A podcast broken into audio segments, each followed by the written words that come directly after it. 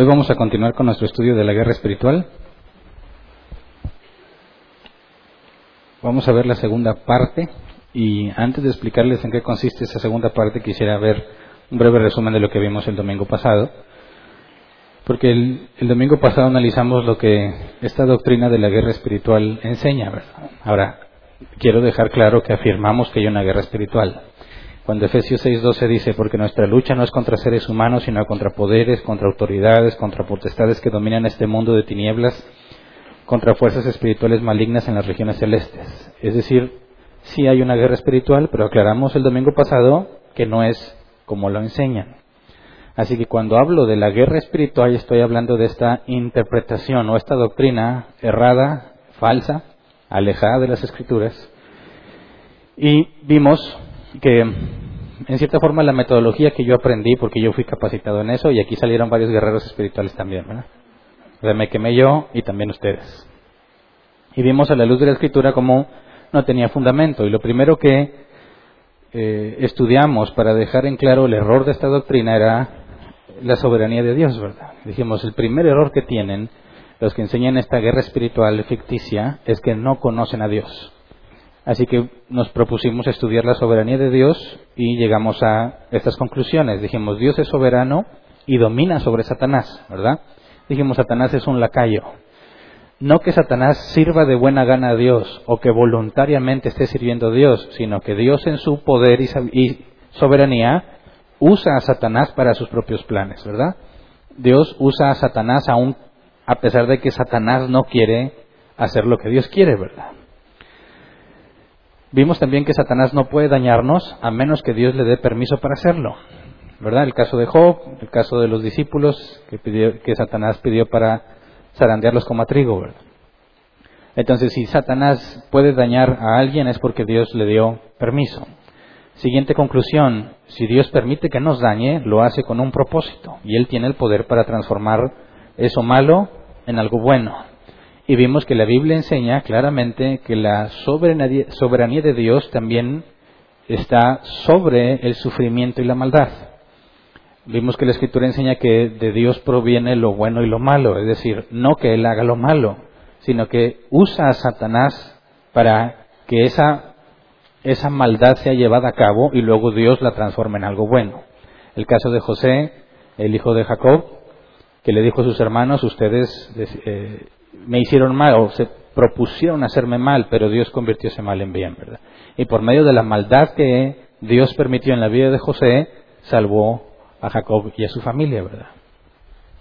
Entonces, si Dios permite que nos dañe, lo hace con un propósito y Él tiene poder para transformarlo en algo bueno. Y por último, la última conclusión es que si Dios pagó por mis pecados y me declaró justo por los méritos de Cristo, nadie puede acusarnos ni separarnos del amor de Cristo. Es decir, eh, la soberanía de Dios también tiene que ver en la salvación. Y si Dios te declaró justo, eh, vimos en la Escritura que nadie puede condenarte.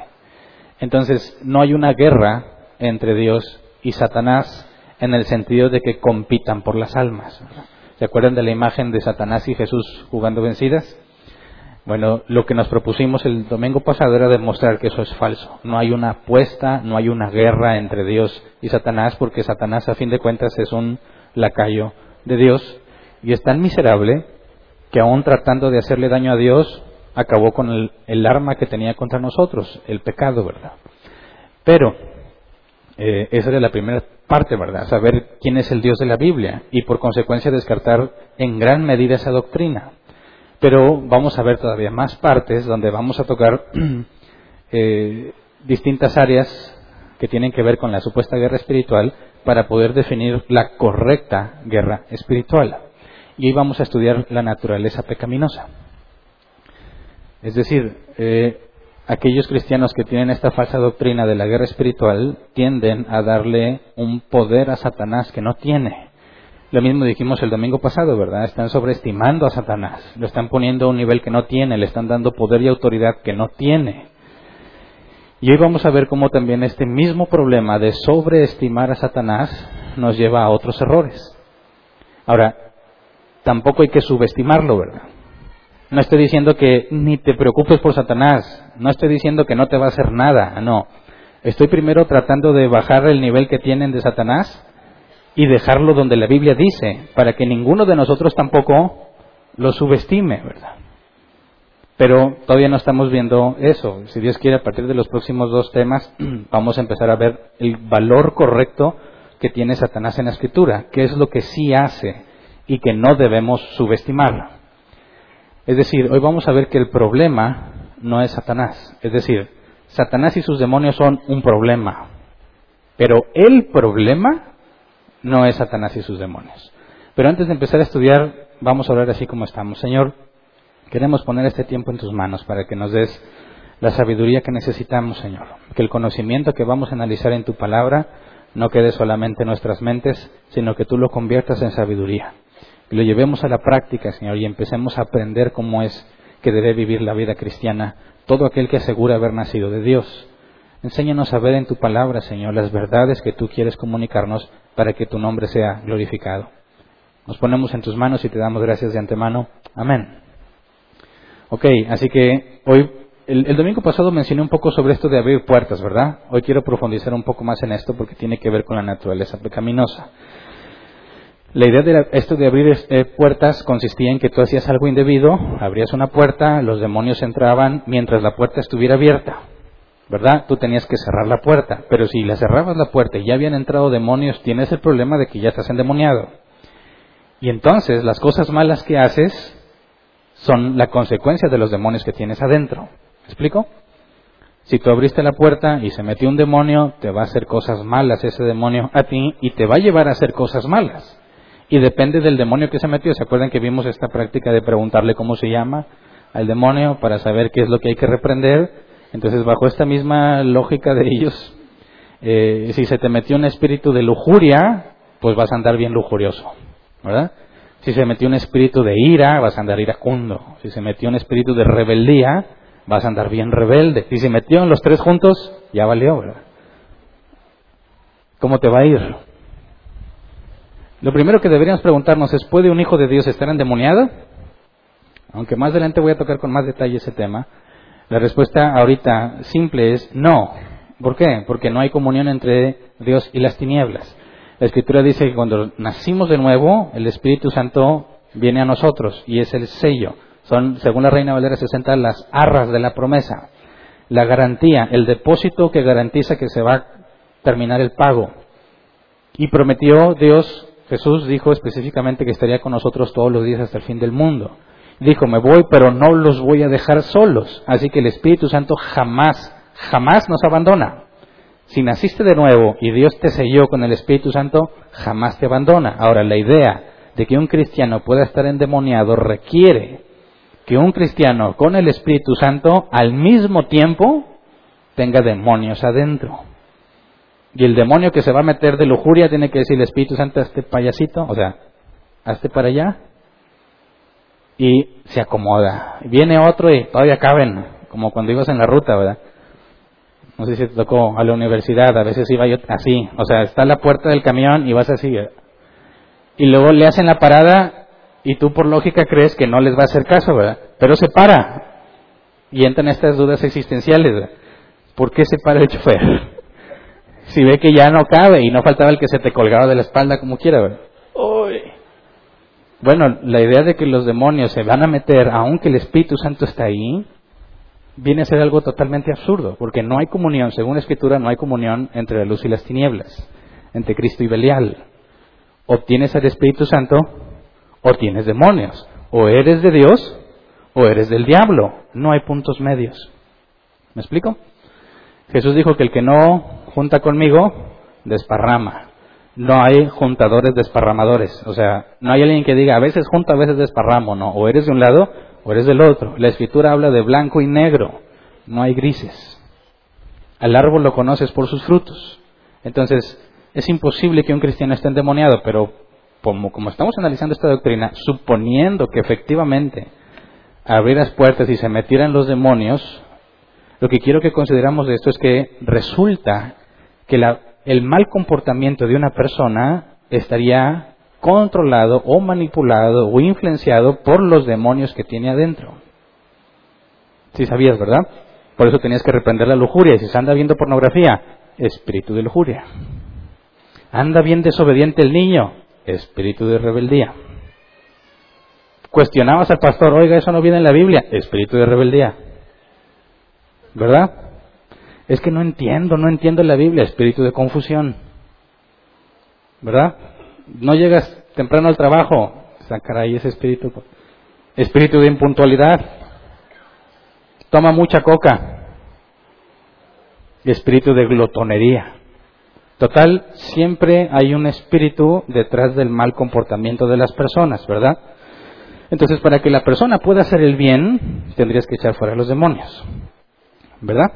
Ahora, eh, he sabido de algunos líderes que lo han hecho, he visto algunos videos, y va de acuerdo a lo que a mí me enseñaron en mi, en mi capacitación de guerrero espiritual, de esta práctica de subirse en helicóptero o subirte a los cerros para luchar con la potestad del aire.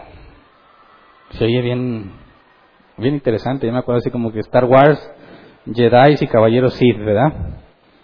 Y voy a luchar con la potestad del aire si tenías que treparte un cerro. Éramos pobres, no podíamos rentar un helicóptero. Pero ¿qué tal un cerro? Ahora, ¿en qué consistía eso? Bueno, dicen, hay que luchar con el príncipe de la potestad del aire. ¿Y dónde está el aire? Decían, pues allá arriba. Y yo, ¿en serio? ¿Y qué respiras? está allá arriba, allá está en los aires. Entonces hay que ir y ponernos a su nivel y reprenderlo en el aire. Lo ideal era un helicóptero, una avioneta. No sé si, si te aventabas de la avioneta, pues podías ir reprendiendo todo el camino. Pero los que éramos pobres no nos quedaba de otra más que treparte un cerro. Más pobres todavía, pues al techo de tu casa. Y usan un pasaje. Eh, Efesios 2, 1 al 2. Reina Valera 60, porque lo traduce textualmente. Efesios 2, 1 al 2 dice, y Él os dio vida a vosotros cuando estabais muertos en vuestros delitos y pecados, en los cuales anduvisteis en otro tiempo, siguiendo la corriente de este mundo, conforme al príncipe de la potestad del aire, el espíritu que ahora opera en los hijos de desobediencia. Príncipe de la potestad del aire. Entonces, si quieres derrotar al príncipe de la potestad del aire, tienes que irte a los aires. Y me enseñaron, no sé si a ti te lo enseñaron, que cada ciudad tiene un espíritu gobernador, ¿verdad? Un espíritu principal. entonces, en los aires, pues tienes mejor vista de la ciudad. Ahí es donde están los gobernadores, los principados de las tinieblas. Entonces, eh, hay otro pasaje, vamos a Daniel 10, 12 al 14, donde nos dicen que hay espíritus territoriales. Es decir, acá los regiomontanos tendrían un gobernador de las tinieblas no que el gobernador sea de las tinieblas, ¿eh? Que Dios bendiga al bronco. Pero hablan de algo espiritual, ¿verdad? Y dicen, por ejemplo, Daniel 10, 12 al 14, dice, entonces me dijo, no tengas miedo, Daniel. Tu petición fue escuchada desde el primer día en que te propusiste ganar entendimiento y, humillarte ante tu Dios. En respuesta a ella estoy aquí. Pausa. ¿Se acuerdan que Daniel estaba buscando información de Dios? ¿De qué iba a pasar? Ah, gracias qué iba a pasar después de la deportación y se puso a ayunar durante tres semanas, 21 días. Y luego, después de las tres semanas, viene un ángel a hablar con él y este es el ángel que le dice, no tengas miedo, Daniel, tu petición fue escuchada desde el primer día en que te propusiste ganar entendimiento y humillarte ante tu Dios. Dices, entonces, ¿por qué duró tres semanas si desde el primer día fue escuchada, verdad? Porque Dios no le contestó el primer día. Dice versículo 13, durante 21 días o sea, el tiempo que Daniel estuvo orando y ayunando, dice, el príncipe de Persia se me opuso. Así que acudió en mi ayuda Miguel, uno de los príncipes de primer rango. Y me quedé allí con los reyes de Persia. Pero ahora he venido a explicarte lo que va a suceder con tu pueblo en el futuro, pues la visión tiene que ver con el porvenir. y decían, el príncipe de Persia, Persia era una nación, ¿verdad?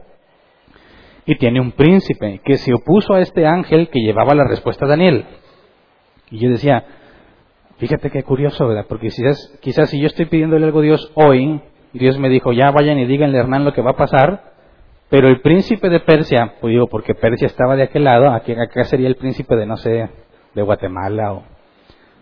El príncipe de Nuevo León se opuso y yo no podía saber la respuesta porque estaban bloqueando al ángel. El ángel quiere pasar no lo dejan pasar. Y fíjate, yo puedo estar orando un año y el pobre ángel ahí estuvo y luche y luche y no me podían dar la respuesta porque no lo dejaban pasar, ¿verdad? Eso es lo que yo me imaginaba. Y dice, Versículo 14, ahora he venido a explicarte lo que va a suceder con tu pueblo en el futuro, pues la visión tiene que ver con el, con el porvenir. Es decir, como si desde el primer día debieron darle la respuesta, pero como se le opusieron, hasta el 22 pudo venir. Eso es lo que yo interpretaba y a mí me decían, bueno, ahí está la referencia que hay espíritus territoriales que se oponen a que los santos reciban bendición. Dicen, ¿acaso no iba a recibir bendición Daniel cuando le dijeran lo que él estaba preguntando? Sí, entonces dicen, Dios puede mandar bendiciones y el enemigo bloquearlas. Dios puede mandar respuesta a tus oraciones y el enemigo puede bloquearlas. De manera que tuvo que ir Miguel, de los príncipes de primer rango, el arcángel Miguel, en la jerarquía de los ángeles tenemos a estos, este tipo de um, niveles, ¿verdad? ¿Se acuerdan que vimos en Apocalipsis los serafines, los querubines, y luego vemos a los arcángeles, y este otro ángel entonces sería de menor rango, de manera que Miguel tuvo que ir a ayudarlo. Y ahí es donde te dices, hay una guerra espiritual, y Daniel era parte de eso, porque él tuvo que orar y ayunar 21 días para que pudiera desatorarse la bendición. Entonces, fíjate, mezcla esto con el príncipe de la potestad del aire. Entonces, tienes espíritus territoriales en los aires. ¿Quieres ir a guerrear con ellos? ¿A dónde debieras ir? A los lugares altos. ¿Verdad? ¿Quién de aquí fue a hacer guerra espiritual a un cerro? Ahí hay uno, un valiente. ¿Nada más uno? ¿A ustedes no les enseñaron eso? Entonces estaba más... Ah, ahí hay otro. Humberto. bueno, es, es cierto, es decir, si realmente hay un gobernador sobre Persia, un príncipe malvado, y Persia pues era una nación destructiva, ¿verdad? Invadían pueblos, querían apoderarse de todo. Dicen, bueno, en Nuevo León habría también un principado. Y si realmente abres puertas y el demonio es el que tiene que ver con todo lo malo que la gente hace, decían ellos, las ciudades enteras están controladas por este principado o este gobernador. Y para poder liberar a la ciudad, ¿a quién tienes que destronar? Pues a ese principado. Así que ibas a lo alto para darle en la torre al espíritu gobernador y que la ciudad fuese libre. ¿Alguna vez fuiste a la macro a interceder por la ciudad? y no se incluía el reprender las cosas malas que pasan en la ciudad. Bueno, no te trepaste al cerro, pero andabas en lugares haciendo lo mismo, ¿verdad? Ahora, ¿es, ¿es válido? Porque el problema con esta postura es que han hecho a las personas víctimas de Satanás y sus demonios. Consideran que Satanás y sus demonios son el principal problema, y es lo que dije en un principio yo. No son el principal problema, son un problema, pero no son el problema. Sin embargo, esta doctrina de esta supuesta guerra espiritual pone a Satanás y a sus demonios como la razón principal, al grado de que tiene que haber guerreros, como lo mencioné el domingo pasado, que aseguran, ellos mismos aseguran que son enviados de Dios para liberar ciudades. Entonces, si destronamos al demonio del narcotráfico, debería acabarse el narcotráfico en nuestra ciudad, ¿verdad? Si destronamos al demonio de pedofilia, debiese de eliminarse la pedofilia en nuestra ciudad que se vaya a otra ciudad si quiere el demonio, pero aquí no. Ahora, esto lo podemos interpretar de Daniel 10, este bloqueo de las respuestas, este bloqueo de las bendiciones. Si ya vimos que Dios es soberano y nadie puede frustrar sus planes, ¿podría Satanás bloquear la respuesta a las oraciones? Imagínate que Dios le dijo a este ángel que fue a hablar con Daniel, ve y dile a Hernán que sí. El ángel corre y cuando iba a llegar aquí a árbol plantado, se le atraviesa una banda de demonios y no lo dejan y no lo dejan y no lo dejan y no lo dejan. ¿Qué hace Dios mientras? ¿Te podrías pensar? ¿Qué haría? ¿Estaría viendo así bien atento? Dale por la derecha, córrele. O ¿Aconsejaría al ángel? ¿Qué hace un Dios soberano en esa situación cuando ve que alguien está tratando de impedir sus planes? Diría Dios, pues ni modo, Daniel, pues el ángel que te mandé hasta los 22 días pudo, y eso porque le mandé refuerzos.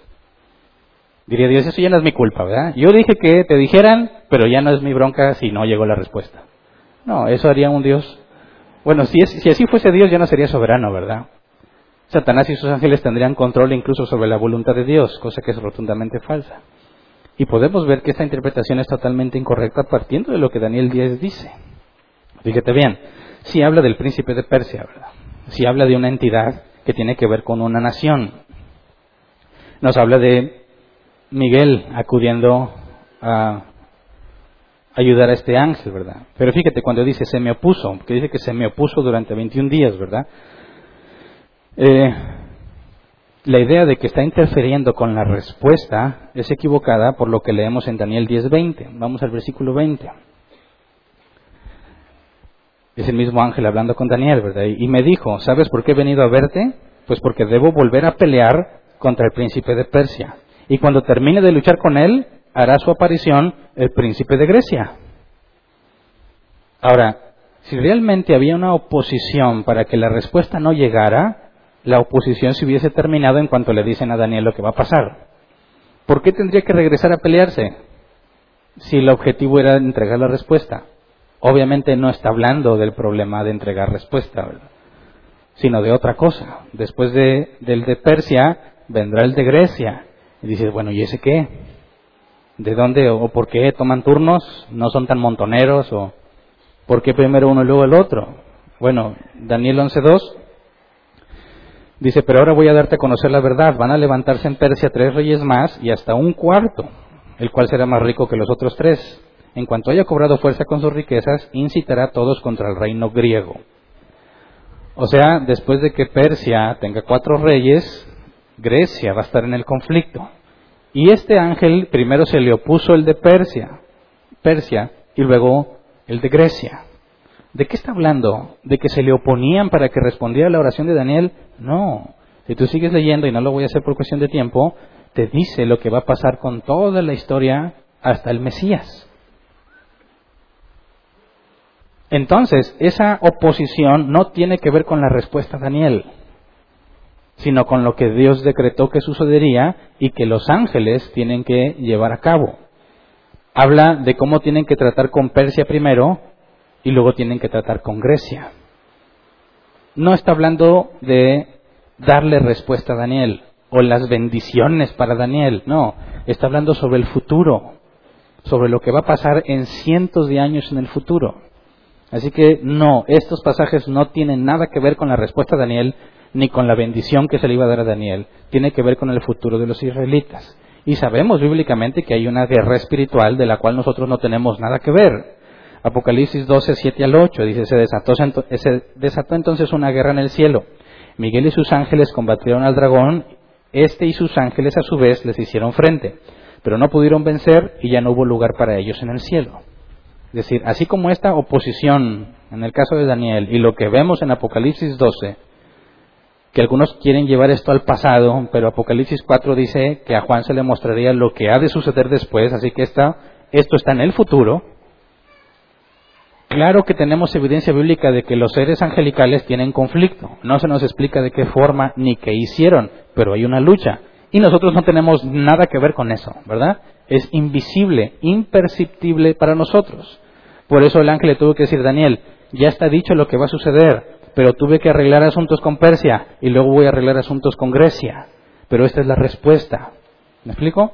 No es que le impidieran llegar y se tardó 21 días, no, sino hasta que se arregló lo de Persia, se le informó y ahora tenía que arreglar Grecia. ¿Me explico? Pero bueno, ese tema lo veremos más adelante estudiando ángeles y demonios. Por lo pronto quiero probar que no hay interferencia en la respuesta a las oraciones y en las bendiciones que Dios manda.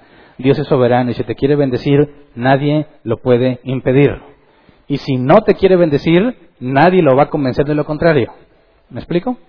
Bueno, entonces, esto tiene que ver con la idea de que si tú expulsas a un principado de una ciudad, entonces la ciudad entera va a quedar libre para rendirse a Cristo. ¿Alguna vez oraste antes de alguna campaña evangelística pidiendo que los espíritus inmundos se fueran para que la gente se entregara a Cristo? No se hagan, si lo hicieron, ¿verdad? Es bien común. La idea de que no van a aceptar a Cristo porque el demonio no los va a dejar. Y ese es el problema que vamos a tener que demostrar el día de hoy. Esta doctrina asegura, sí, que somos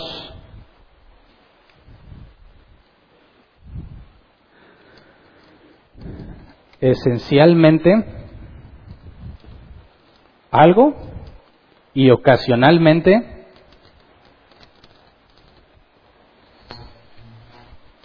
otra cosa. Si los demonios son los causantes de la maldad, si el demonio es el que me hizo tener lujuria, si el demonio es el que me hizo ser rebelde, entonces yo esencialmente, según ellos, soy bueno. Pero cuando el demonio entra por la puerta que abrí, ocasionalmente, porque tengo el poder para cerrarla, según ellos, ocasionalmente voy a ser malo. ¿Verdad? A esto me refiero con que han hecho de las personas víctimas de Satanás. Es decir, en un mundo ideal para ellos es un mundo donde no hay demonios, no hay Satanás, entonces todos viviríamos en paz. Porque ningún demonio te estaría induciendo al mal. Ningún demonio estaría haciéndote obrar mal. Fíjate, este concepto también está en la cultura, aunque no sea cristiana. Por ejemplo, hay muchos videos ahora en las redes sociales, ¿verdad?, de que mujer descubre a su marido infiel. Y cuando lo van a grabar, ¿qué es lo que graban? El pleito entre quién y quién. Entre la esposa y la otra, ¿verdad? Y la esposa va bien enojada y de las greñas y se pelean y, y el esposo tiene que estar, no, espérense, no se peleen, para las dos hay. Fíjate, la lógica, fíjate la lógica del razonamiento. Esta mujer se sabe engañada y sabe que su esposo anda con otra. Y va y se desquita con la otra. ¿Por qué? ¿A quién hizo responsable del adulterio? ¿A su viejo o a la otra? A la otra. Dice, tú tienes la culpa, tú me las vas a pagar. ¿Y el viejo? Este, no, mejor no digo, este viejo está tonto, o sea, se va con cualquier pedazo de carne. Así que nadie le ponga carne al viejo enfrente porque el viejo se va. Y dice la señora, el problema es la carne que le ponen enfrente. El problema es esta que se le ofreció. El problema es esta resbalosa. Y hace inocente al marido. Dime, ¿con quién debiese lidiar el problema la esposa engañada? Ah, gracias. el verde no se ve. ¿Con quién debiera desquitarse? Bueno, no, tampoco desquitarse. ¿Con quién debiera tratar el asunto esta mujer? Ay, mente. El problema está en su esposo, ¿verdad? El problema, digo, la otra también es un problema, ¿verdad? la otra mujer quizás sabía que estaba casado y no le importó. Pero también existe la posibilidad de que no tenía idea de que pensó que estaba soltero, porque el viejo cuando iba con ella se quitaba el anillo, apagaba su teléfono y le juraba que estaba libre y soltero. Así que no podemos negar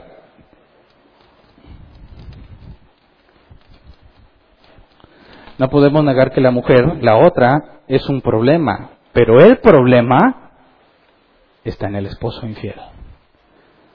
Esta doctrina de la guerra espiritual pone el problema en los demonios. Dicen, oye, este hizo adulterio, mugre Satanás, vamos a reprenderlo. O sea, que el problema, dicen, es Satanás. Y este pobre adúltero, pues es una víctima. ¿Mm? Así que, ¿cómo resolvemos los problemas mundiales? Amarrando a todos los demonios. Y ahora sí podremos vivir en paz. Según ellos somos esencialmente buenos, ocasionalmente malos. Pero la Biblia dice todo lo contrario.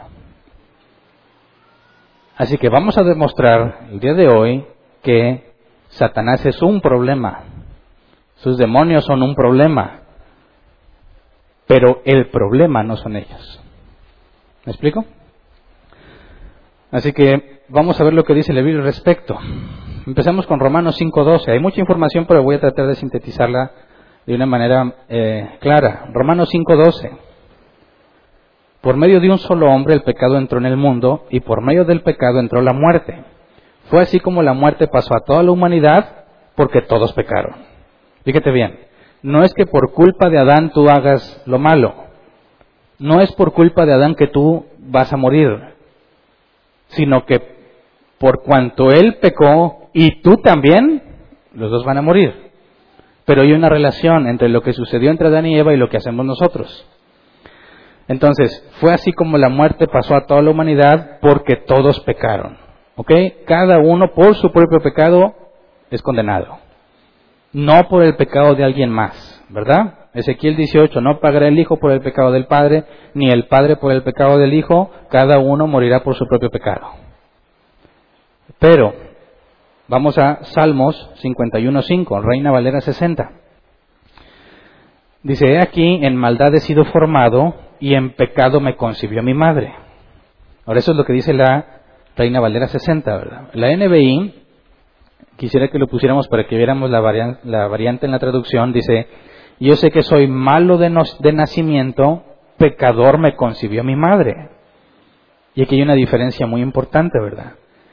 O sea, ¿tú cuando naciste ya eras pecador? ¿Sí o no? ¿Qué hace que un pecador sea pecador? Pues que peca. Ok, nació el bebé. ¿Es un pecador? ¿Cuántos pecados ha cometido? Ninguno. Por eso la NBI nos puede llevar a confusión. Cuando dice, en pecado me concibió mi madre, no está diciendo que su madre era pecadora y que por eso él nació mal, sino que habla de esta tendencia que tenemos todos. Habla, su madre ya era pecadora. No es que el hijo haya heredado algún pecado, sino que la misma naturaleza de su mamá la tiene él. Y es lo que todos heredamos, todos heredamos a partir de la maldición de Adán y Eva. Esta tendencia, dice, en maldad he sido formado. Tenemos dentro de nosotros la tendencia al mal, el resultado de que Adán y Eva comieran del fruto prohibido. El árbol de la ciencia del bien y del mal, la palabra ciencia, el hebreo yada, conocer por experiencia personal. Cuando Adán y Eva comieron el fruto, recibieron la capacidad de experimentar la maldad que antes no tenían. Y para experimentar la maldad se requieren dos cosas, que te la hagan o que tú la hagas. ¿Verdad? Así que el ser humano tiene esta situación en su naturaleza humana. Tengo la misma maldición que nuestros padres Adán y Eva.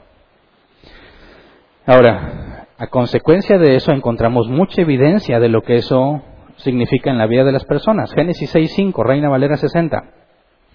Dice, vio Jehová que la maldad de los hombres era mucha en la tierra y que todo designio de los pensamientos del corazón de ellos era de continuo solamente el mal. recordemos que la palabra mal, de maldad, en hebreo es ra y se define como sufrimiento, angustia, adversidad. Dice aquí, de continuo solamente el mal, es decir, siempre están pensando en hacer daño. Dices, pero ¿cómo es eso posible? ¿Siempre están pensando en cómo hacerle daño a alguien más? No necesariamente. El simple hecho de pensar en su propio beneficio ya es hacer mal. Porque si yo quiero algo que otro tiene y me propongo quitárselo, estoy pensando en mí. Quizás no estoy pensando en hacerle daño a él, no, estoy concentrado en lo que yo quiero y mientras llevo a cabo lo que quiero, hago daño. ¿Me explico? A eso se refiere, no que todos estaban pensando, a ver, ahora a quién voy a matar, a quién voy a golpear. No, no, no, no. Simplemente pensar en sí mismos de una manera egoísta genera mucho daño. Esa es la razón del adúltero. ¿Por qué adulteró? Porque pensó en sí mismo. ¿Verdad? Él no dijo, voy a darle la torre a mi familia y a mis hijos. No, ni siquiera pensó en eso.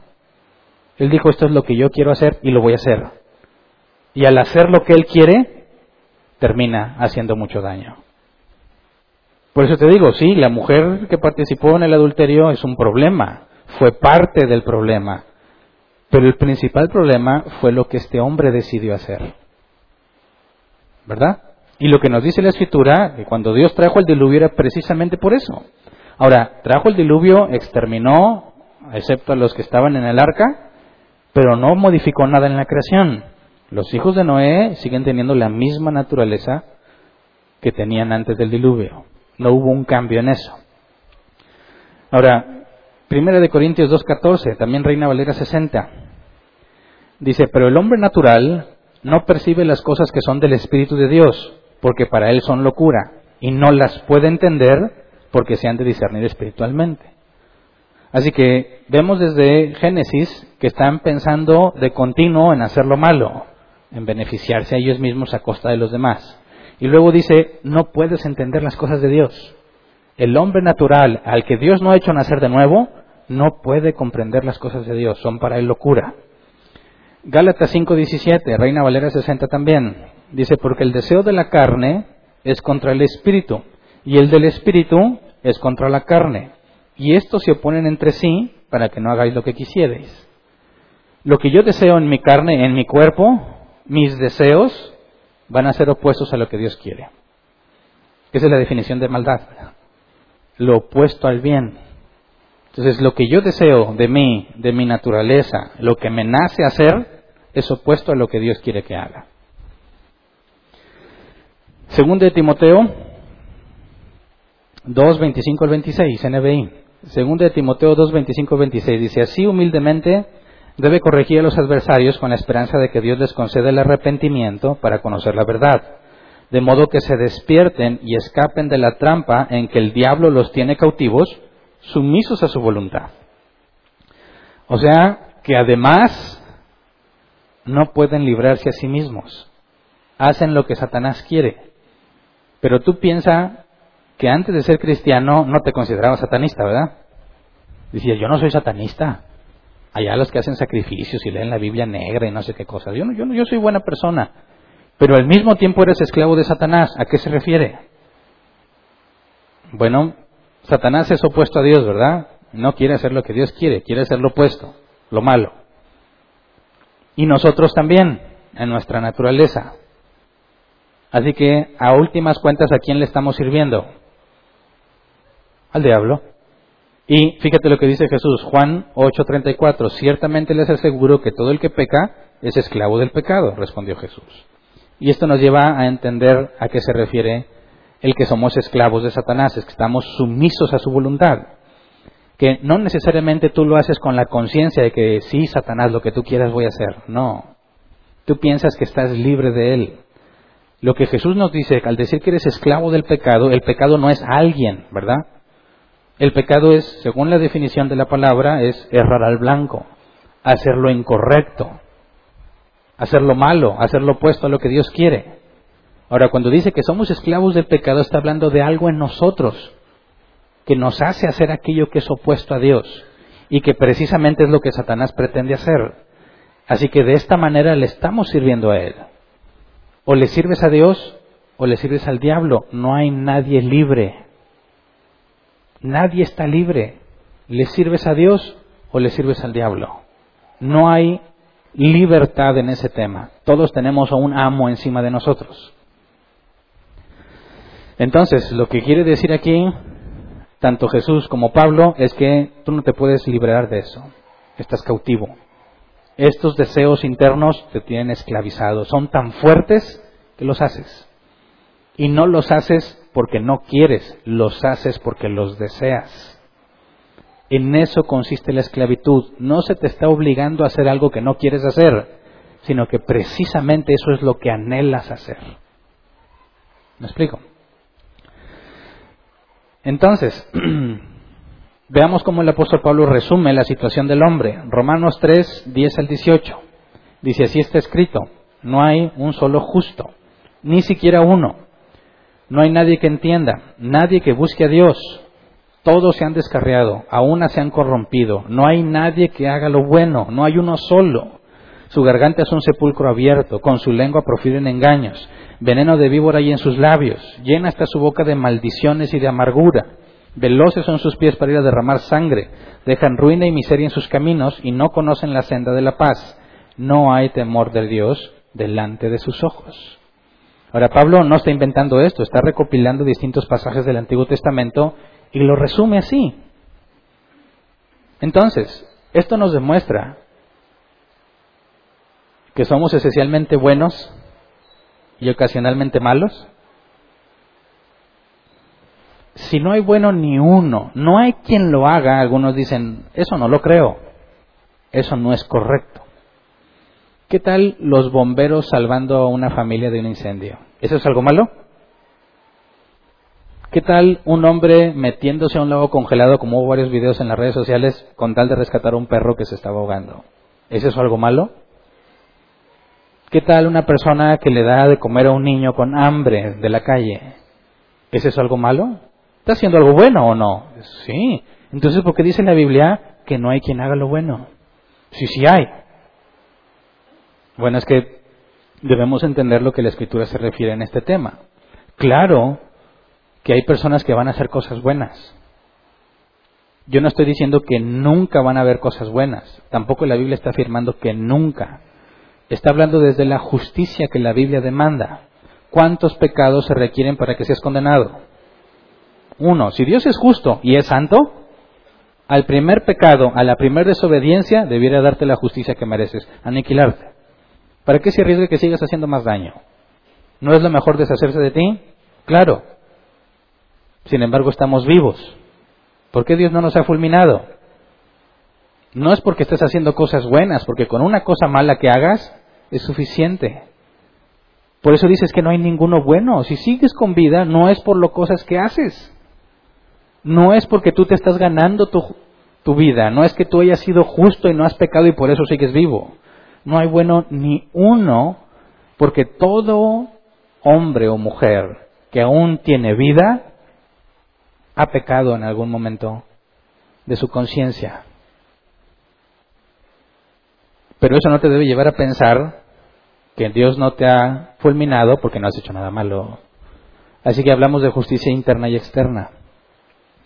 La justicia externa puede ser esta, ir a rescatar a una familia, bajar un gatito de un árbol, poner un botecito con comida para los perros de la calle.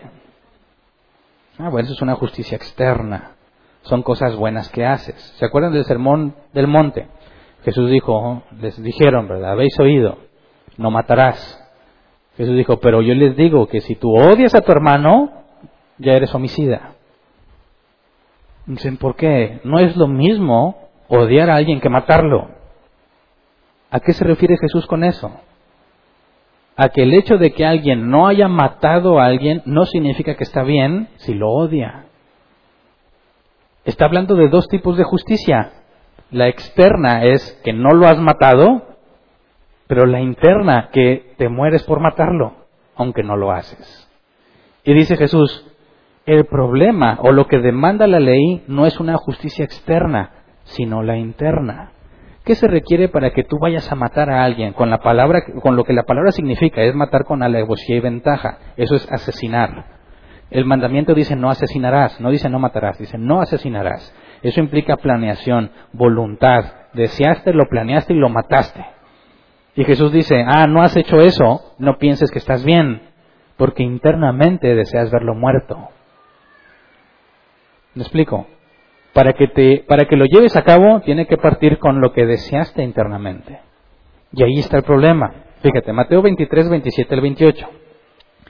Hay de ustedes, maestros de la ley y fariseos hipócritas, que son como sepulcros blanqueados. Por fuera lucen hermosos, pero por dentro están llenos de huesos de muertos y de pobredumbre. Así también ustedes por fuera dan la impresión de ser justos, pero por dentro están llenos de hipocresía y de maldad. Justicia externa sería que si tú me caes bien gordo y no puedo verte, no te tolero, y te veo y te diga, hermanito, buenos días, el Señor te bendice. Un abrazote, ¿verdad? Que tengas un lindo día. ¿Externamente hice algo bueno? Sí. Le estoy deseando que le vaya bien, lo saludo con amabilidad. Y luego se va y digo, ay, me cae bien gordo. Cristo, ven ya por nosotros. Ahora, ¿esa justicia externa es suficiente? ¿Qué hay de la hipocresía interna? Es decir, la justicia externa no sirve para nada, es un sepulcro blanqueado. Por fuera vas y ves un sepulcro y se va a ver arreglado si es que lo cuidan, ¿verdad? Limpiecito, con flores, su pastito. Pero ¿qué hay adentro? Gusanos devorando un cuerpo, ¿verdad? Dice, es exactamente ese mismo concepto. Por fuera haces cosas buenas, pero ¿cuál fue tu motivación? ¿Cuál es tu verdadera razón? Y ese es el problema que ataca la Biblia. Mira, Mateo 22, 34 al 40. Jesús hablando en el mismo capítulo. Los fariseos se reunieron al oír que Jesús se había hecho callar a los saduceos. Uno de ellos, experto en la ley, le tendió una trampa con esta pregunta. Maestro, ¿cuál es el mandamiento más importante de la ley? Ama al Señor tu Dios con todo tu corazón, con todo tu ser y con toda tu mente, le respondió Jesús. Ese es el primero y el más importante de los mandamientos. El segundo se parece a este. Ama a tu prójimo como a ti mismo. De estos dos mandamientos dependen toda la ley y los profetas. ¿De qué está hablando aquí Jesús? Está diciendo, todos los mandamientos se cumplen si haces esto. Si amo a Dios con todo mi corazón, con toda mi alma y con todas mis fuerzas, me voy a comportar de cierta manera, ¿verdad? Si amo a mi prójimo como a mí mismo, me voy a comportar de cierta manera. No voy a andar asesinando si lo amo como a mí mismo. No lo voy a estar envidiando si lo amo como a mí mismo. Porque si a él le va bien y a mí no, pero lo amo como si fuese yo, es como si a mí me hubiera ido bien. Eso es lo que Jesús les enseña. No, no, lo externo no es lo que cuenta si no tienes lo interno. Claro que lo externo es necesario, siempre y cuando sea la conclusión lógica de lo que pasa dentro de ti. Ahora, dime honestamente, ¿amas a Dios con todo tu corazón? Es decir, ¿no hay nada dentro de ti que no busque hacer otra cosa? ¿Alguna vez planeaste hacer lo malo? Creo que sí. ¿Todo tu ser está enfocado en agradarle y obedecerlo? No es cierto. ¿Toda tu mente está enfocada en servir a Dios y en conocerlo cada vez más? No es cierto. Cuando abres el Facebook ya te desviaste. ¿Verdad? Cuando le, ah, me mete a hacer risa y le das me gusta, no estás pensando en servir a Dios, aunque sea meme cristiano. Estás distrayéndote, pasando buen rato, ya no estás enfocado en servir a Dios. Ese es el punto. Internamente no hay ninguno bueno aún como cristianos, las cosas buenas que hacemos no siempre parten de justicia interna. ¿Verdad? ¿Cuántas veces has hecho algo que un cristiano debe hacer, pero no querías hacerlo? ¿Mm? ¿Cuántas veces te tienes que obligar a hacer lo correcto porque no quieres hacerlo? Así que aunque no estoy diciendo que es inválido hacer eso, estoy diciendo que lo que hiciste externamente no provenía de lo interno. Romanos 13, 8 al 10, palabras de Pablo a este mismo respecto. Dice, no tengan deudas pendientes con nadie, a no ser la de amarse unos a otros. De hecho, quien ama al prójimo ha cumplido la ley. Porque los mandamientos que dicen, no cometes adulterio, no mates, no robes, no codicies, y todos los demás mandamientos se resumen en este precepto, ama a tu prójimo como a ti mismo el amor no perjudica al prójimo, así que el amor es el cumplimiento de la ley. O sea, todo tiene que ver con lo que está dentro de ti. Ahora, ¿qué hay de los bomberos no cristianos que van y salvan a un gatito en un árbol? ¿Es justicia externa o interna? Es justicia externa, ¿verdad? Están cumpliendo con su trabajo, ¿verdad? O y, dijeron, vamos a salvar a este gatito para que la gloria sea de Dios. No, ¿verdad? Cuando alguien está salvando a un perro que se ahoga, ¿es justicia interna o externa? Sigue siendo externa. O lo hizo para honrar a Dios. Dice, pues es algo bueno que hay que hacer, ¿verdad? Y lo hacemos. Pero entonces Dios dice, ay, qué bien, hijo, qué bueno eres. No, porque no estás amando a tu Dios con toda tu mente, ni con toda tu alma, ni con todas tus fuerzas. Y el no hacerlo ya merita que te mate, merita, amerita condenación. Así que somos esencialmente malos. Oye, pero yo ya soy cristiano. ¿No dice que las cosas viejas pasaron? ¿No dice, aquí todas son hechas nuevas? ¿No significa el bautismo que yo ya morí y soy una nueva creación? Quizás ese problema de la naturaleza pecaminosa es de los mundanos, de los impíos cochinos. Nosotros somos hijos de Dios. A mí me enseñaron que yo ya no soy pecador. ¿Alguna vez te enseñaron a ti? Dijeron, ¿pecador? Eso es antes de Cristo. Tú ya no eres un pecador. Al principio lo dudé, dije, no me porté muy bien, que digamos. No, pero tú ya no eres un pecador, eres un hijo del rey. Y no, no, me, no necesitaron mucho para convencerme. ¿eh? Y dije, fíjate que es cierto. No robo, no mato, no secuestro, no soy narcotraficante, traigo mis diezmos, mis ofrendas, vengo a la iglesia, leo la Biblia, le soy fiel a mi esposa, yo ya no peco. ¿Es cierto? Yo ya no peco. Y vivíamos felices por la vida, uh, toda la bola de pecadores, pero yo ya no peco. ¿Me explico? Romanos 7, 5 al 6. Es cierto que fuimos librados del poder de Satanás. Es cierto que pasamos de muerte a vida. Pero también es cierto que seguimos teniendo la misma naturaleza humana.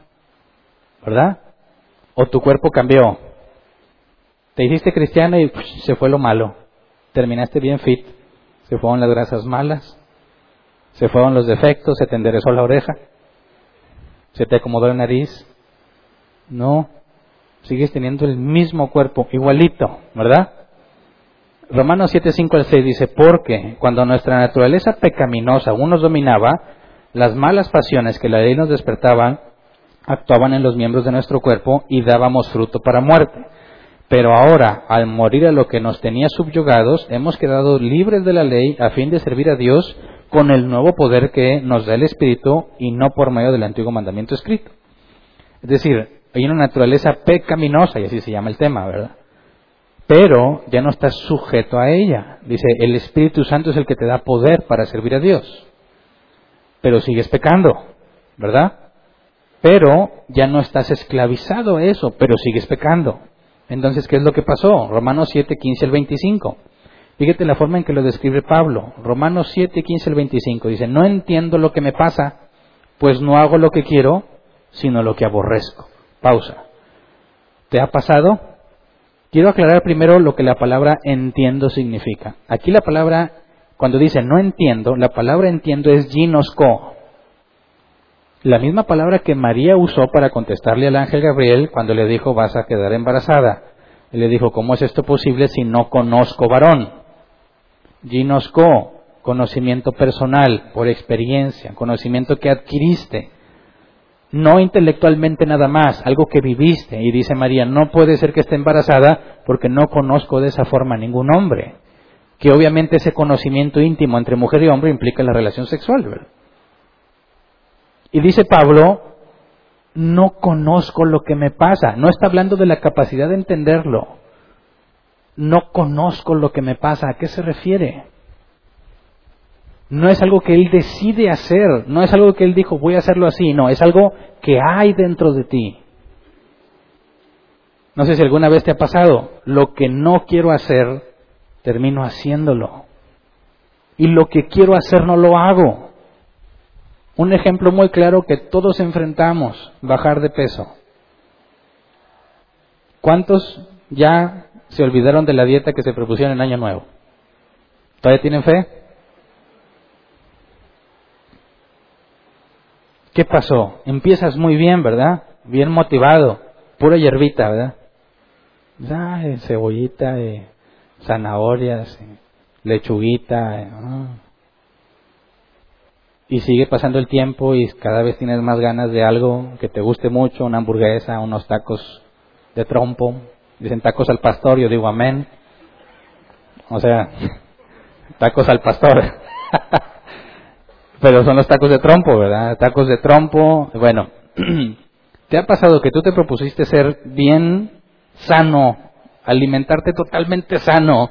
Refresco del diablo. Kool-Aid del diablo porque tiene azúcar. Pura agua. De la llave, no porque también es del diablo. Purificada. Lo mejor para mi cuerpo. Lechuguita, no. De esas que vienen, ¿cómo le llaman estas? ¿Eh? Orgánica, exactamente. No hay de cualquier monte, no, una orgánica, que no le echaron pesticidas, no, todo está perfectito.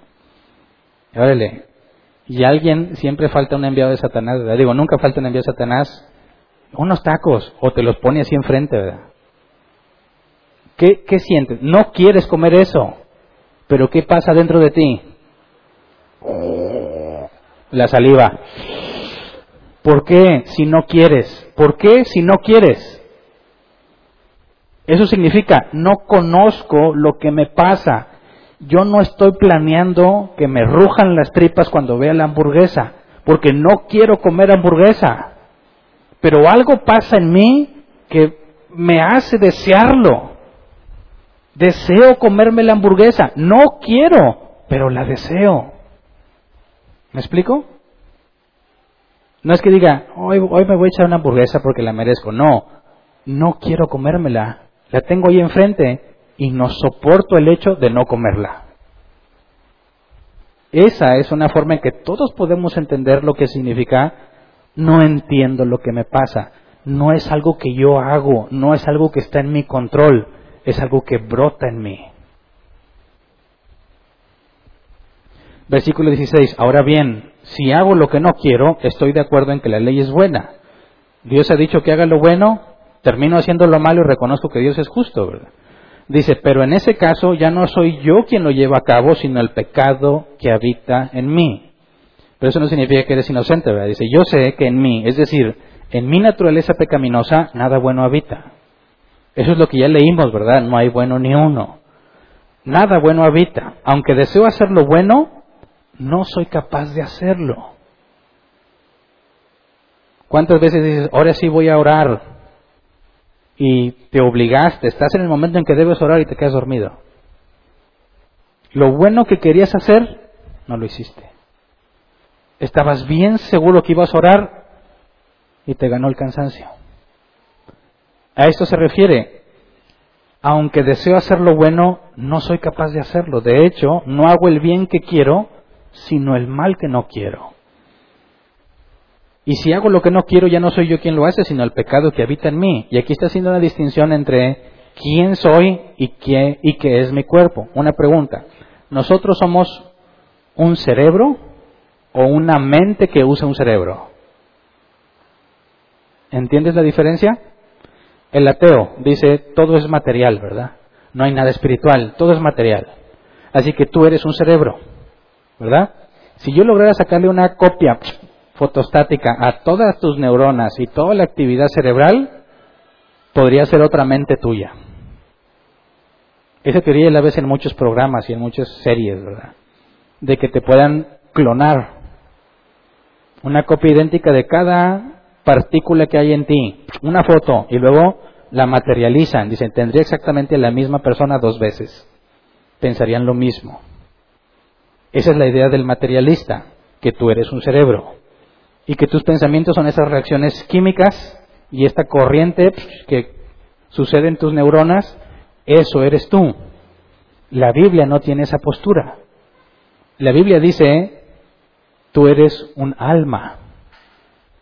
Hay una mente que usa tu cerebro. ¿Se entiende la diferencia?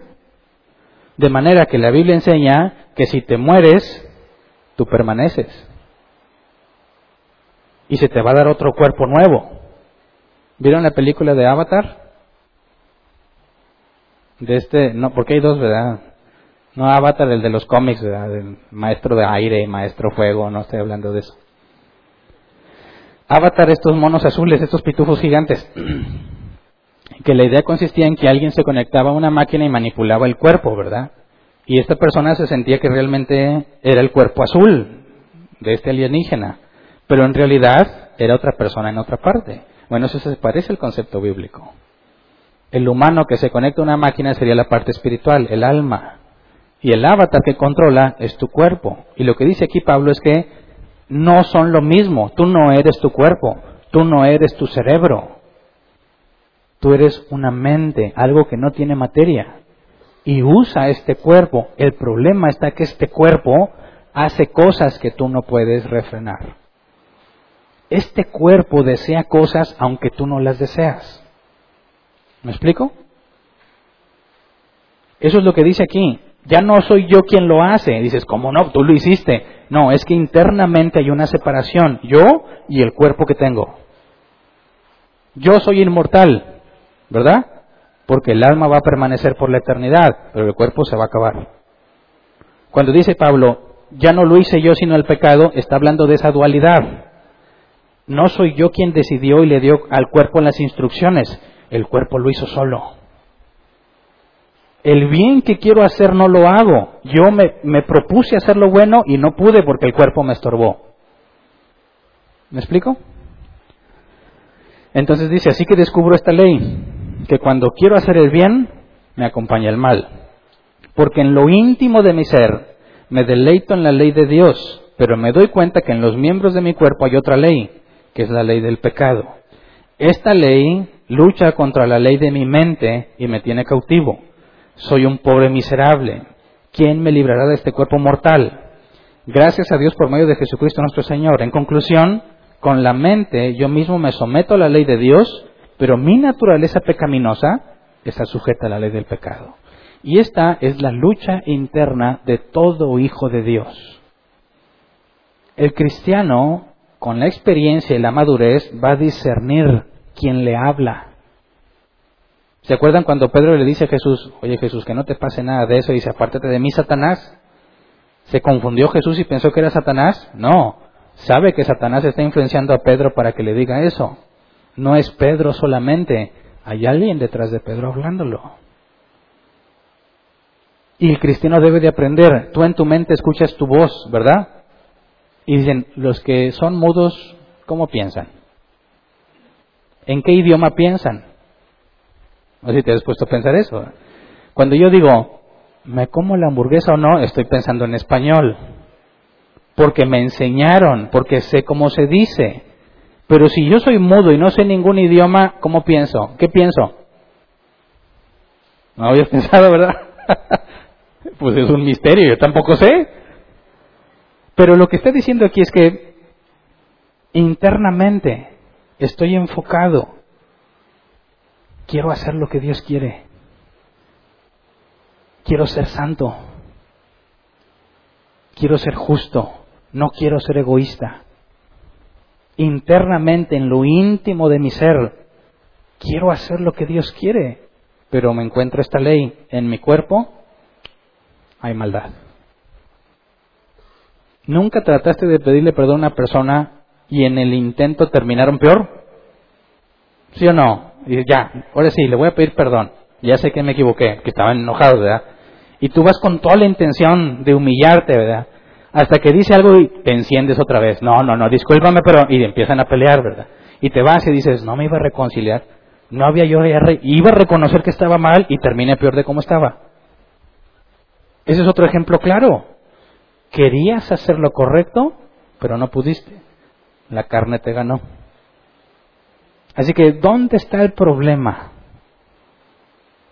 Cuando nosotros pecamos, ¿dónde está el problema? Diablo mugroso, el problema está en mí. La esperanza del cristiano, cuando hablamos de la resurrección de los muertos, es que Dios me quite este cuerpo defectuoso y me dé uno que está en armonía con lo que yo quiero. ¿Qué pasó en la regeneración? Soy nueva criatura, claro, internamente. Tu alma fue liberada, pero sigues teniendo el mismo cuerpo. ¿Cuál es la diferencia entre la vida en la carne de un cristiano y de un no cristiano? No hay diferencia, es la misma carne. Tienen las mismas tendencias, las mismas tentaciones. Lo diferente es que tienes al Espíritu Santo si eres hijo de Dios y es el poder que recibes para controlar tu cuerpo. Por eso dice Pablo, soy un miserable. ¿Por qué a Dios se le ocurre hacer eso? ¿Por qué Dios, si Él sabe que dentro de mí quiero hacer lo que le agrada, ¿por qué no me da un cuerpo que esté de acuerdo conmigo? ¿Por qué permite que sufra de esa manera? Lo estudiamos el tema pasado. Porque así voy a aprender paciencia, así voy a aprender la tolerancia, así voy a experimentar la misericordia, la bondad, la gracia. Todo eso requiere que haya maldad en mí. Todo eso requiere que haya pecado para poder experimentarlo. Y Dios me capacita en toda mi vida cristiana precisamente por el cuerpo que tenemos. ¿Me explico? Y luego vienes a decirme, abriste puerta y por eso pecaste. no. No, de veras, que a veces pecamos sin que Satanás se involucre en lo absoluto. Ahorita te doy unos ejemplos. Entonces, dicen algunos, a ver Hernán, tú has enseñado que la salvación no se pierde, ¿verdad? Entonces yo puedo vivir como yo quiera. Si ya me salvé, ¿qué más da si peco o no? Como quiera me voy a salvar, ¿no? Dios ya ordenó que me salve. No importa lo que haga, vimos el tema pasado, nadie puede frustrar la voluntad de Dios. Y si Dios decidió salvarme, aunque yo me vaya a una vida de libertinaje, como quiera me voy a salvar. Eso es lo que aseguran algunos. Dicen, salvo, siempre salvo. Decimos, sí, salvo, siempre salvo, pero no así como tú dices. Fíjate, Romanos, perdón, Efesios 4, 17 al 24. Efesios 4, 17 al 24. Así que les digo esto y les insisto en el Señor. No vivan más con pensamientos frívolos como los paganos. A causa de la ignorancia que los domina y por la dureza de su corazón, estos tienen oscurecido el entendimiento y están alejados de la vida que proviene de Dios. Han perdido toda vergüenza, se han entregado a la inmoralidad y no se sacian de cometer toda clase de actos indecentes. No fue esta la enseñanza que recibieron acerca de Cristo. Si de veras se les habló y se enseñó de Jesús según la verdad que está en él.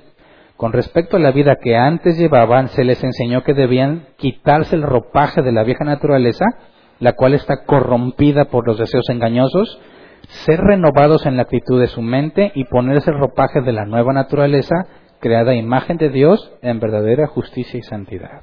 Es decir, fuiste regenerado, Ahora entiendes las cosas de Dios. Y tu cuerpo no. Sigues teniendo la misma carne pecaminosa. Debes doblegarla, debes dejarla atrás. No hay licencia para vivir según tu carne.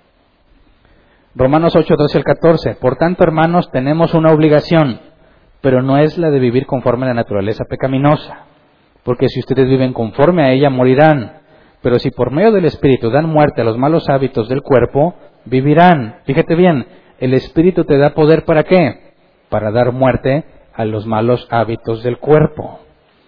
El cristiano luchará toda su vida contra sí mismo, contra el cuerpo que tiene. Esa es mi obligación. El Espíritu Santo me da poder para dominar mi carne. Fíjate bien, el concepto materialista es distinto. No sé si alguna vez le preguntaste a los hombres por qué les gritan cosas en la calle a las mujeres. ¿Por qué pasan las mujeres y...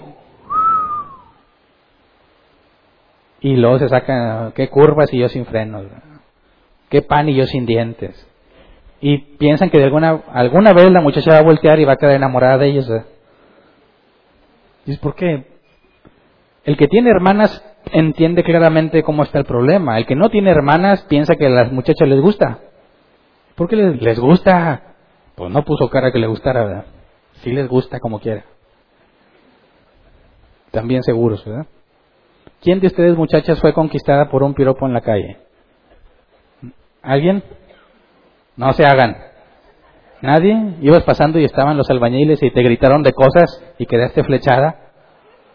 Es el de la gorrita, me gustó, ¿dijiste? El que no trae camisa. Bueno, si les has preguntado por qué lo haces, dicen, es natural. Es natural, me gusta. Es natural. Malo que no me gustaran, dice. Fíjate, los que dicen la homosexualidad es natural, claro que sí, hay leones homosexuales. Y si un león es homosexual es natural, ¿por qué yo no? Entonces, le gritan cosas a las muchachas porque es natural. Se acuestan con personas de su mismo sexo porque es natural. Ahora, y no niego que pueda ser natural. La naturaleza pecaminosa va a desear lo que es opuesto a Dios. Y entiendo que el mundo le, no le interese refrenarse y se deje guiar. Pero ¿cuál es la postura bíblica? Sí, tu naturaleza es animalesca pero tu obligación es frenarla. Si a uno un perro lo puedes educar para ponerle la croqueta enfrente y que no se la coma, si has visto que se la ponen aquí, ahí está el perrito. Y no, su, su tendencia es comérsela, pero está enseñado a dominarse, porque sabe que al final se la van a dar, o si no le dan un periodicazo. Ahí está dominándose y lo, le dicen, ya, se la come. Pero las personas dicen, así soy yo, soy natural, hasta un perro lo hace. ¿Me explico? Estás peor que un perro. El llamado bíblico es refrena esos deseos. El Espíritu Santo es la habilidad de que lo hagas. Podrá pasarte por la mente lo que quieres hacer, pero refrénalo y no lo hagas. Esa es la lucha entre el espíritu y la carne. Dentro de nosotros está el Espíritu Santo y tenemos carne y siempre están en conflicto, siempre. ¿En qué consiste la madurez? En un grado mayor de dominar tu carne. ¿Me explico? Gálatas 5, 16 y 17. Así que les digo, vivan por el Espíritu y no seguirán, no seguirán los deseos de la naturaleza pecaminosa, porque ésta desea lo que es contrario al Espíritu y el Espíritu desea lo que es contrario a ella. Los dos se oponen entre sí de modo que ustedes no puedan hacer lo que quieren. No puedes hacer lo que quieren. Muchas veces yo estaba cansado de ir a la iglesia antes de estar en árbol plantado y anhelaba un domingo de barbacoa. ¿Alguna vez te pasó? Sí, ¿por qué? ¿Por qué, ¿Por qué no mueven el culto a la noche mejor? Y así tengo mis tacos de barbacoa y lo llevo a la iglesia. Pero no, siempre en la mañana. Tenía que ir en la mañana siempre. Yo anhelaba decir, hoy no voy a hacer nada, levantarme en un domingo bien fodongo y me voy fodongo a la barbacoa. ¿Cuántos han ido fodongos a la barbacoa? Chanclas y lo. Ah, un kilo. Mientras estaba me rasco, despeinado, modorro. No me importa, es domingo. Llego a la casa y me los va bien sabroso, pero tiene que ser lugar, la barbacoa de un lugar específico donde la, la salsa está rica y luego la cocota bien helada. Y decía, quiero disfrutarlo porque tengo que ir a la iglesia. Y un día dije, basta, me voy a dar lo que me merezco. Tengo muchos años yendo a la iglesia sin faltar, me merezco al menos una vez de barbacoa. Y lo hice. Me fui bien fodongo por la barbacoa. Y ese es mi plan. Al cabo ningún hermano me va a ver porque todos están en la iglesia. Ahora le llevo la, mi barbacoa y no lo disfruté. Estaba bien rica la barbacoa, la salsa también, la coca bien helada. Y no pude gozar del momento porque algo dentro de mí me decía, ¿por qué no fuiste a la iglesia? Y me dio mucho coraje, ni pecar puedo a gusto. Y eso es lo que dice aquí, no vas a hacer lo que tú quieres. No ha llegado el momento de eso todavía. Si naciste de nuevo, no te deleites en las cosas de la carne. No es que no quieras, no puedes. Estás haciéndolo mal, no vas a estar en paz. Fíjate bien, decíamos que en el mundo teníamos muchos problemas, ¿verdad? ¿Quién se dio cuenta que de cristianos son más? Porque cuando estás en el mundo te dejas llevar por tu naturaleza y disfrutas el pecado que haces. Tienes problemas, pero no luchas contigo mismo, te dejas llevar, te justificas. Así son los leones. Sí, también los leones, cuando matan al macho alfa, como tenía muchas hembras, que para empezar los leones tienen muchas leonas, entonces debería haber poligamia. Y luego, cuando llega un nuevo león, un macho alfa, tiene que matar a todos los cachorros para eliminar la competencia. Entonces, cuando una mujer se divorcia y tenga hijos y se case con otro, deberíamos dejar que el nuevo esposo mate a los niños, porque así lo hacen los leones. Eso es totalmente absurdo, ¿verdad? Pero entonces, el que vive sin Dios se deja llevar por su naturaleza. Lo disfruta y felicita a los demás que hacen lo mismo que él. Pero el Hijo de Dios jamás va a estar en paz consigo mismo. Cuando haga, algo para Dios, dice, pude haber hecho más, pude hacerlo mejor. Cuando hace lo malo que quiso hacer, ¿por qué hice lo malo que hice? No debe haberlo hecho. O sea que ni peca a gusto, ni está complacido con su servicio, porque pudo haber hecho más. Y toda la vida cristiana va a ser así. Una lucha constante contra ti mismo. Y luego vienen algunos cristianos que no entienden y dicen, la culpa es del diablo. ¿En serio? Entonces yo, yo, no tengo por qué estar peleándome conmigo, o sea, conmigo mismo. Es el diablo. Fíjate, cada, que pecamos lo hacemos porque queremos, ¿verdad? Y lo hacemos porque queremos. Nadie te obligó, ¿verdad? ¿Dónde está el problema? En ti o en los demonios. Fíjate las palabras de Jesús, Mateo 15, 16 al 20. ¿También ustedes son todavía tan torpes? les dijo Jesús. ¿No se dan cuenta de que todo lo que entra en la boca va al estómago y después se echa en la letrina? Pero lo que sale de la boca viene del corazón y contamina a la persona. Porque del corazón salen los malos pensamientos, los homicidios, los adulterios, la inmoralidad sexual, los robos, los falsos testimonios y las calumnias. Estas son las cosas que contaminan a la persona y no el comer sin lavarse las manos.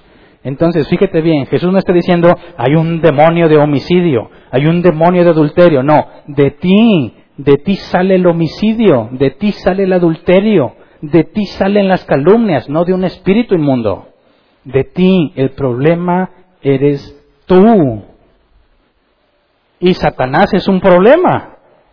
Porque ¿qué es lo que hace Satanás?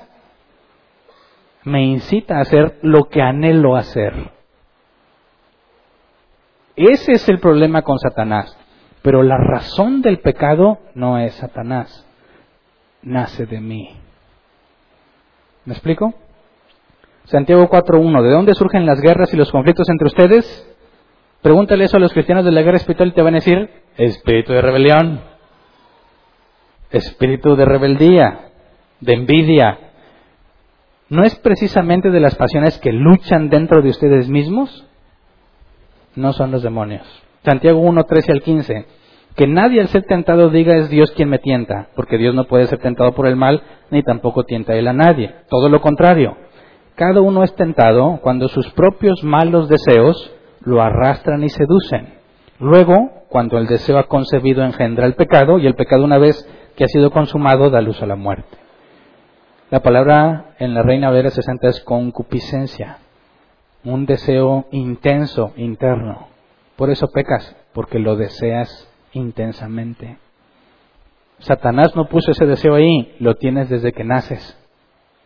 Naciste con ese cuerpo miserable. Mira, el demonio puede estar distraído y tú estás pecando. Dice, déjenlo solo, nadie le haga caso a Hernán y Hernán va a seguir pecando. Porque ¿de dónde viene el problema? De adentro de uno mismo. ¿Me explico? Así que, ¿alguna vez has hecho algo malo aunque no traiga un beneficio? Dicen algunos, bueno, es que si yo peco es porque voy a ganar algo, ¿verdad? El adúltero obtuvo, placer. El ratero se quedó con lo que robó o lo vendió. Pero ¿te puedes imaginar un pecado donde no recibas nada y como que ya lo hiciste? ¿Sí? Por ejemplo, el vandalismo. Aquí lo hemos experimentado muchas veces. Recién pintada la pared blanca de fuera y el quién sabe quién estuvo aquí o el no sé qué Colombia, la niña no sé qué. Bueno, ¿qué ganaron? ¿Cuál, ¿Cuál es su beneficio? Ninguno. ¿Está mal hecho? Claro, es propiedad ajena. ¿Por qué lo hicieron? ¿Qué ganas? Por puro gusto de ver lo que hiciste. ¿Alguna vez ves que alguien, viste, espero que antes de Cristo, ¿eh? viste que hay alguien bien, por ejemplo, de esos que quieren tener pareja y no tienen, y ven que otros la tienen, y no están en paz porque ellos están felices y tú no? Y vas y le cuentas un chisme, ah, él dijo que quién sabe que estás bien gorda. Y, y va y se pelean, y te pusiste feliz porque se pelearon. Tú no ganaste nada, pero te dio gusto. No te beneficiaste en lo absoluto. Pues, ah, no estoy feliz yo, tú tampoco. Cuando niños y te castigaban a ti, te enojabas que tú eres el único castigado. ¿No buscabas que también castigan a los demás? ¿Cómo no? ¿E hiciste eso, sí. Pero él también. ¿Sí o no? No, no lo vi. ¿Cómo no? Yo lo vi y ayer también. No te beneficias en nada de que lo castiguen a él, pero te da mucho gusto. No ser el único castigado. Qué feo se siente que tú eres el único castigado. Si yo castigo a mis hijos, no van a tener acceso a la tecnología, pueden ver lo que otros hacen en la tecnología, pero ellos no pueden usarla. Pues están viendo, si es él mi hijo, pues tiene que ver cosas que mis hermanas vean. Y yo lo entiendo. como cuando dicen, Señor, ya que no puedo adelgazar yo, haz que todos engorden. ¿Verdad? Si entiendes mi petición, ¿verdad? Digo, yo me siento mal cuando los veo flacos. Muy flaco. Yo no puedo adelgazar. ¿Cómo soluciono esto? Ya que yo no puedo, Señor, haz que engorde. Y ya no me voy a sentir mal. Ahora sí, mi amigo, vamos unos tacos.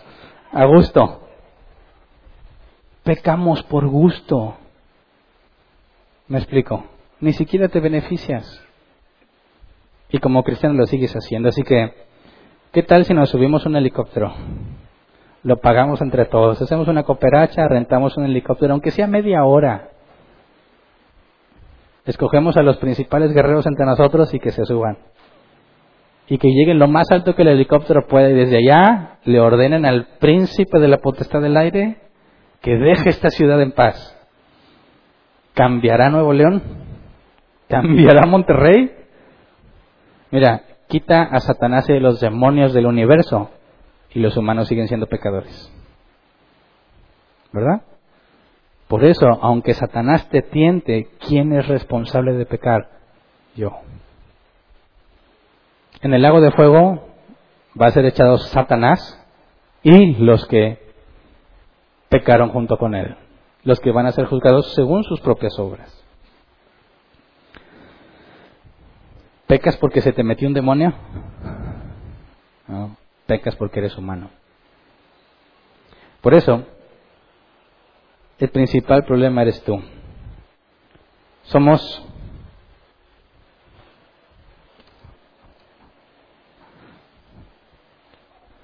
esencialmente, esencialmente dentro de tu ser malos y ocasionalmente buenos.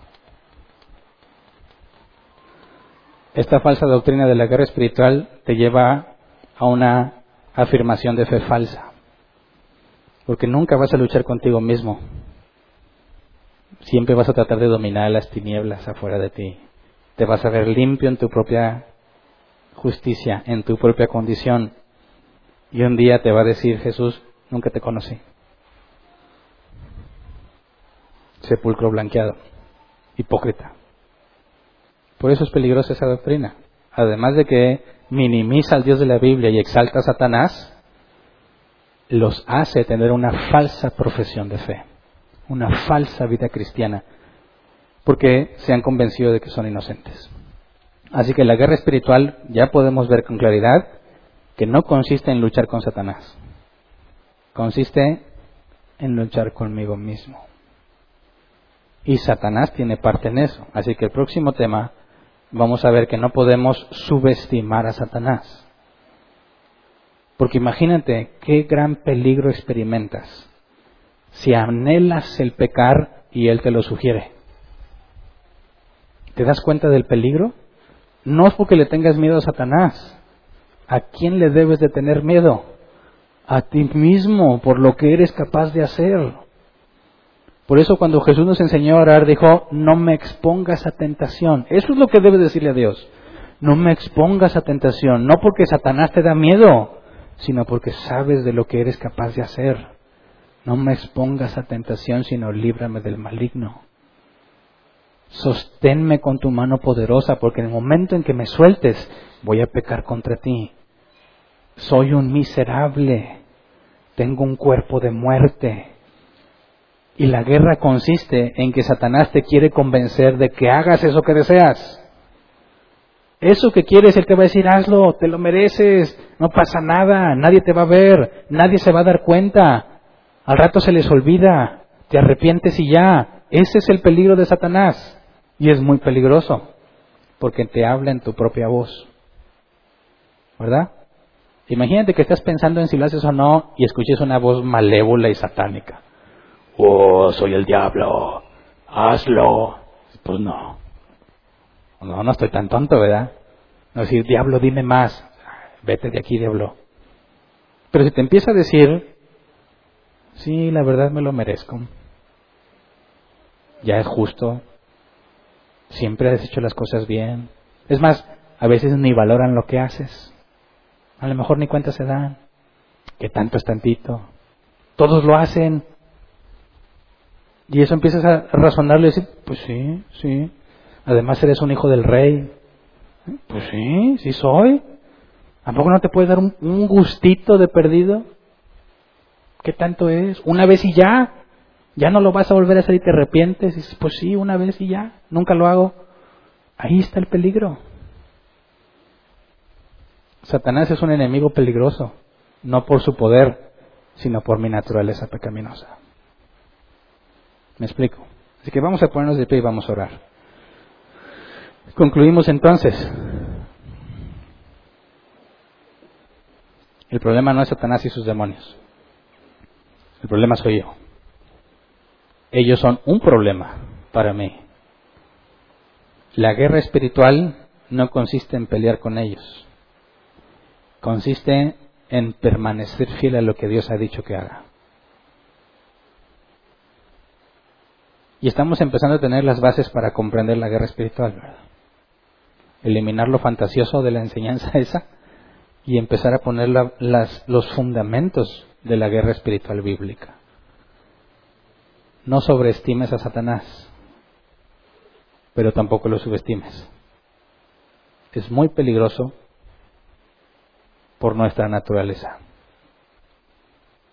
Por eso, cuando alguien dice, ¿qué hago para arrepentirme? ¿Cómo le hago para dejar de pecar? Muchos hemos cometido ese error durante muchos años y quizás algunos todavía lo cometen. Dicen, voy a luchar por no hacerlo. Me voy a aguantar.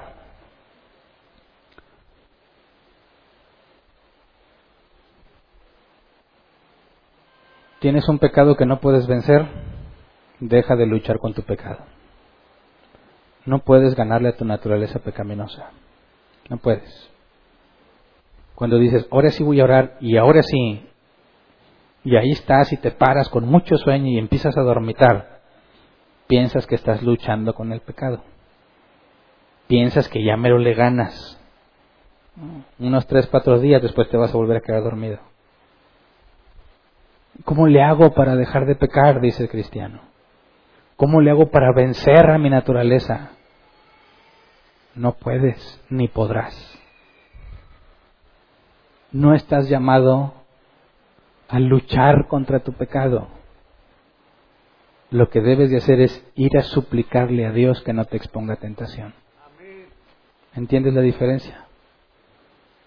Dios, líbrame de mí mismo, porque no puedo vencerme. Córtame la mano que me hace pecar. Quítame el ojo que me hace pecar. Cámbiame, Señor, porque yo no puedo deshacerme de este cuerpo de muerte. Por eso el apóstol Pablo dice que el poder de Dios se perfecciona en nuestra debilidad. Si tú dices, ahora sí lo voy a hacer, vas a volver a ser derrotado. Te lo aseguro por experiencia propia. Pero cuando dices, esto es algo que yo no puedo solucionar, pero que el Espíritu Santo puede hacer, necesito ir a buscar a Dios y rogar su misericordia. Pedirle que me guarde en su mano y no me exponga ante lo que no puedo dominar. Y no va a suceder por arte de magia. Vamos a ver un poco más adelante que vas a tener que decidir a quién alimentas. ¿A tu carne o a tu espíritu? Y es un proceso. Vivir en el espíritu tiene que ver con doblegar tu carne. Y vivir en la carne es ignorar el espíritu. No luchas con el pecado. Te humillas ante Dios para que te transforme. Él, en su soberanía, puede hacer que en un instante deje de ser un problema para ti. Algo que era demasiado tentador, Dios en un instante te lo quita y ya no lo necesitas. Pero si tú tratas de enfrentarlo, vas a ser derrotado cada vez. Por eso necesitamos un Salvador. Aún siendo cristianos, seguimos conscientes, necesitamos de un Salvador, porque no hay nada que pueda hacer en contra de mi cuerpo. Y por eso anhelamos que Cristo venga que me libere de esto. Y entonces lo obedeceremos totalmente. Ya no habrá pecado en nosotros, porque la esencia, mi alma, estará en armonía con mi cuerpo. Y es por eso que no habrá más llanto, no habrá más dolor, porque seremos librados de esto. Pero mientras tanto, hay que aprender a hacer guerra espiritual, no contra los demonios, sino contra nosotros mismos. Así que vamos a orar, Señor. Queremos rogarte por tu perdón. Todos aquellos que nos habíamos hecho víctimas del diablo. Aquellos que pensábamos que lo, lo malo era algo externo a mí. Aquellos que veíamos a la maldad como algo lejos o fuera de nosotros. Enséñanos, Padre, a reconocer que la maldad viene de adentro de nosotros. Está tejida en nuestro cuerpo. No podemos despegarla. Enséñanos a ver lo miserables que somos en este cuerpo, Señor, para buscarte con toda intensidad a ti, Señor. Y mientras más lleguemos a pecar, Señor, más nos humillemos delante de ti. Que ninguno entre nosotros pretenda pelear con los demonios o pelear contra cualquier cosa que no sea sí mismo. Enséñanos a hacer las cosas correctamente. Enséñanos a humillarnos y a entender que tu poder se perfecciona en nuestra debilidad. Que cuando decimos que somos débiles, fuertes somos, como dice tu palabra. Diga el débil, fuerte soy. Porque no es nuestra, Señor, la capacidad de dejar este cuerpo, sino tu Espíritu Santo en nosotros, lo que nos va a dar la fortaleza para ignorar los deseos de nuestro cuerpo.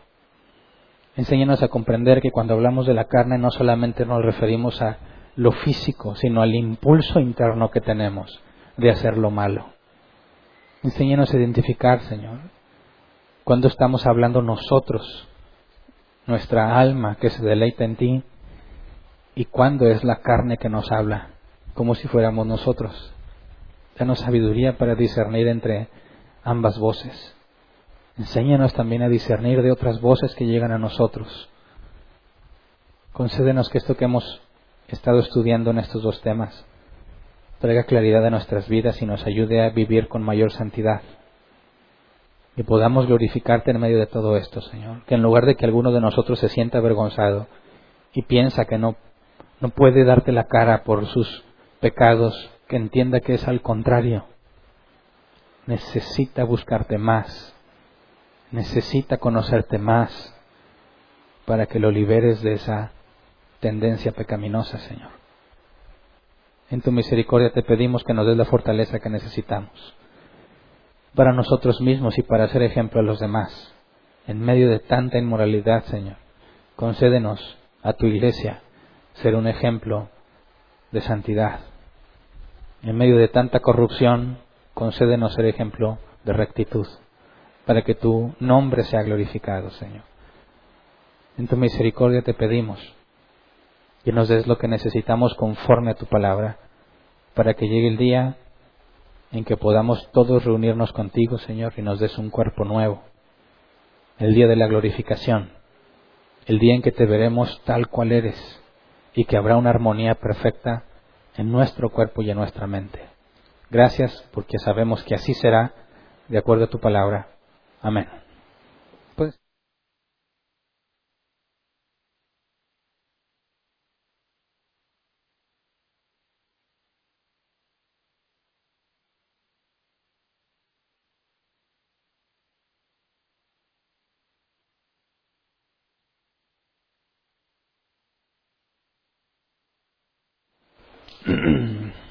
Pasemos a la sección de preguntas. Tenemos 15 minutos para responder preguntas. Por favor, dediquemos el tiempo a las preguntas. Dejemos los comentarios. Si quieres hacer un comentario, acércate al final y me lo haces. Pero dejemos ese tiempo para responder dudas, ¿ok? Si nos queda tiempo, responderemos preguntas si las hay de los que nos acompañan en línea. ¿Hay alguien que quiera hacer una pregunta? Nada más levante su mano y le llevan el micrófono. Aquí ya está el micro, ¿verdad?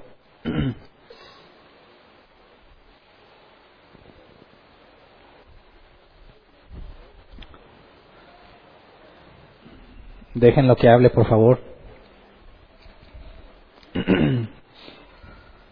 Sí. Ya. Buenas tardes. Pastor, nada más, eh, entiendo bien la parte de lucha, de eh, la segunda carta a los Corintios 10, donde dice que... Eh, no, ¿podrían cambiarme el micro, por favor? porque se corta mucho. Gracias.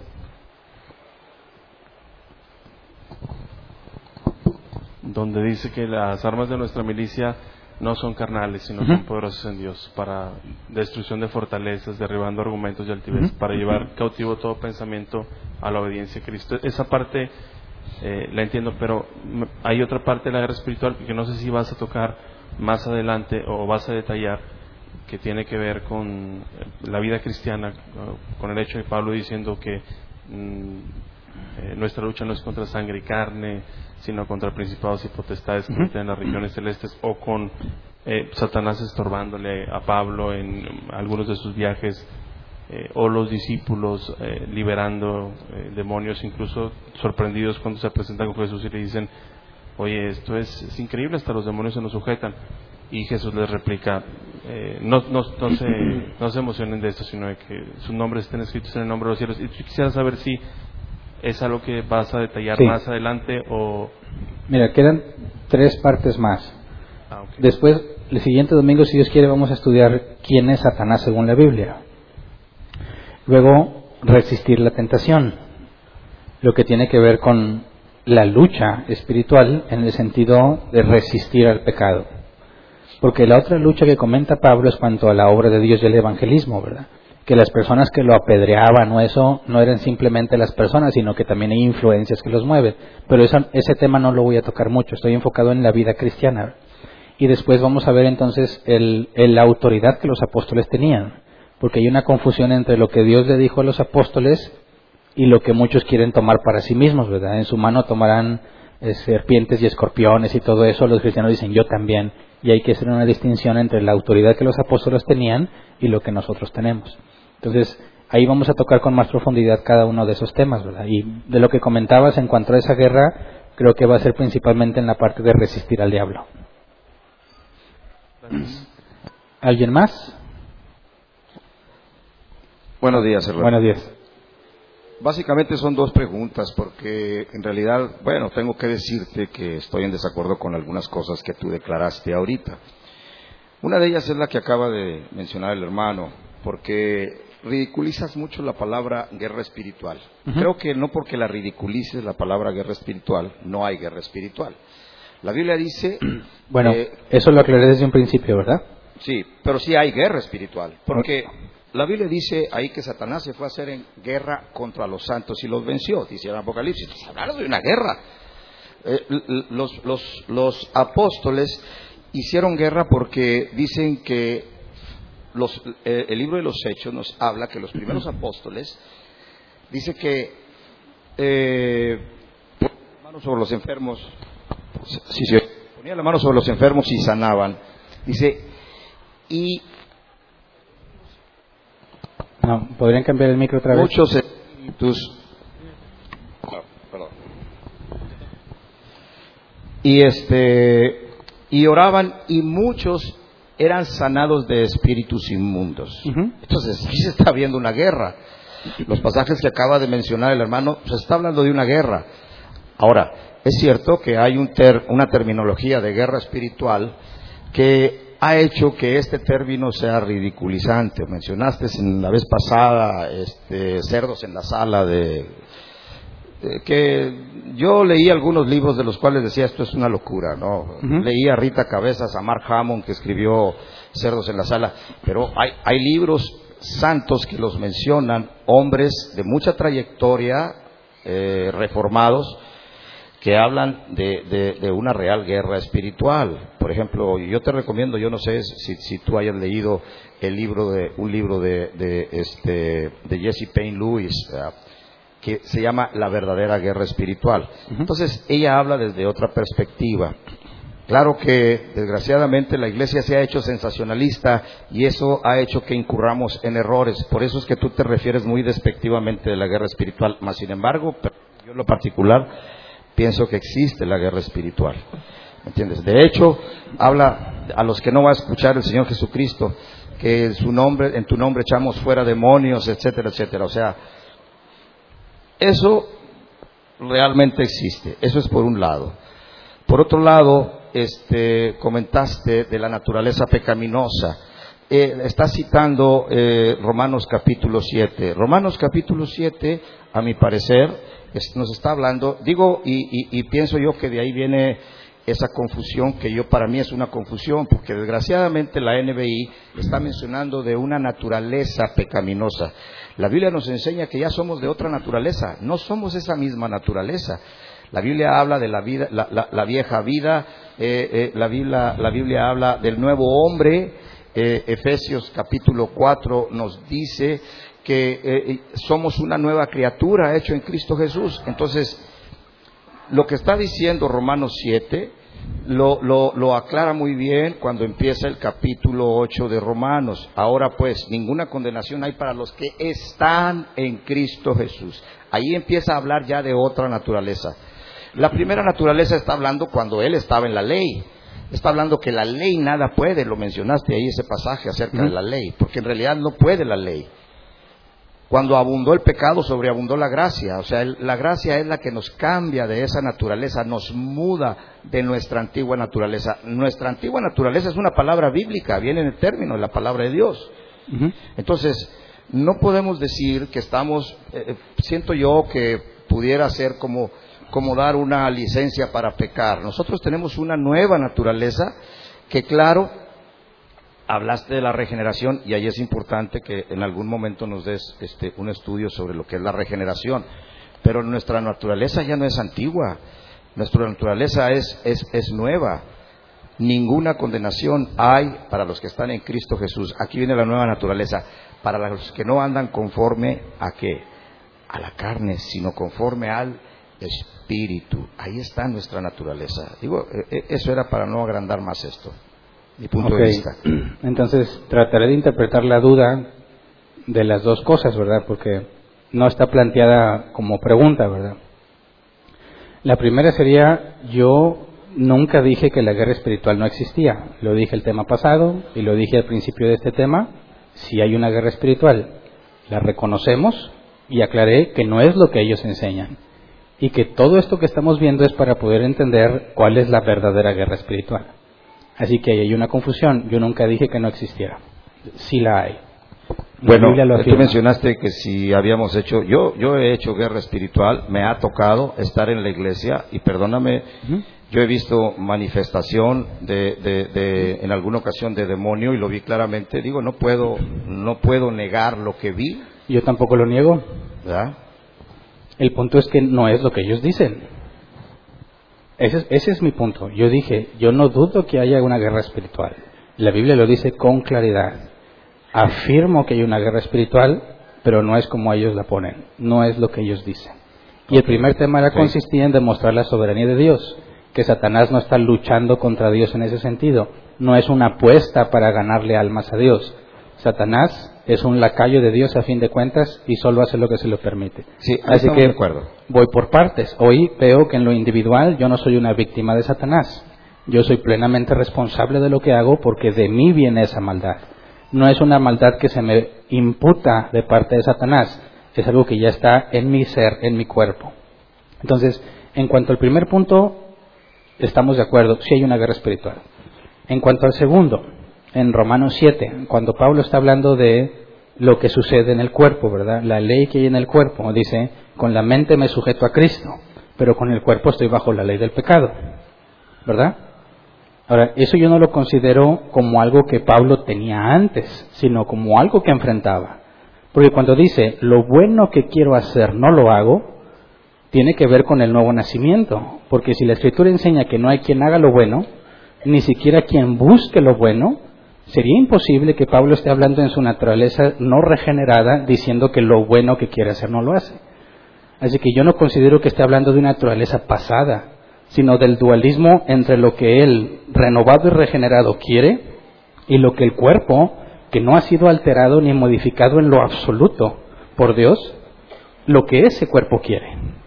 Lo que yo sostengo es que yo soy una nueva criatura, pero como dijo el apóstol Juan, aún no se manifiesta lo que debe ser porque este cuerpo es de muerte.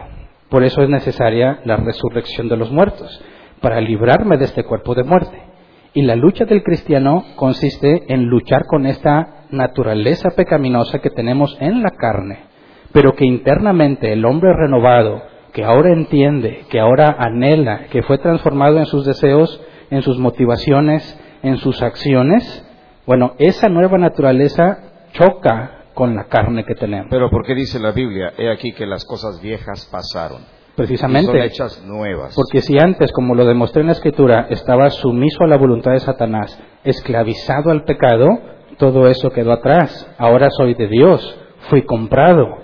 Y el Espíritu Santo me da el poder que necesito para doblegar la carne. Esas son las cosas que ya pasaron.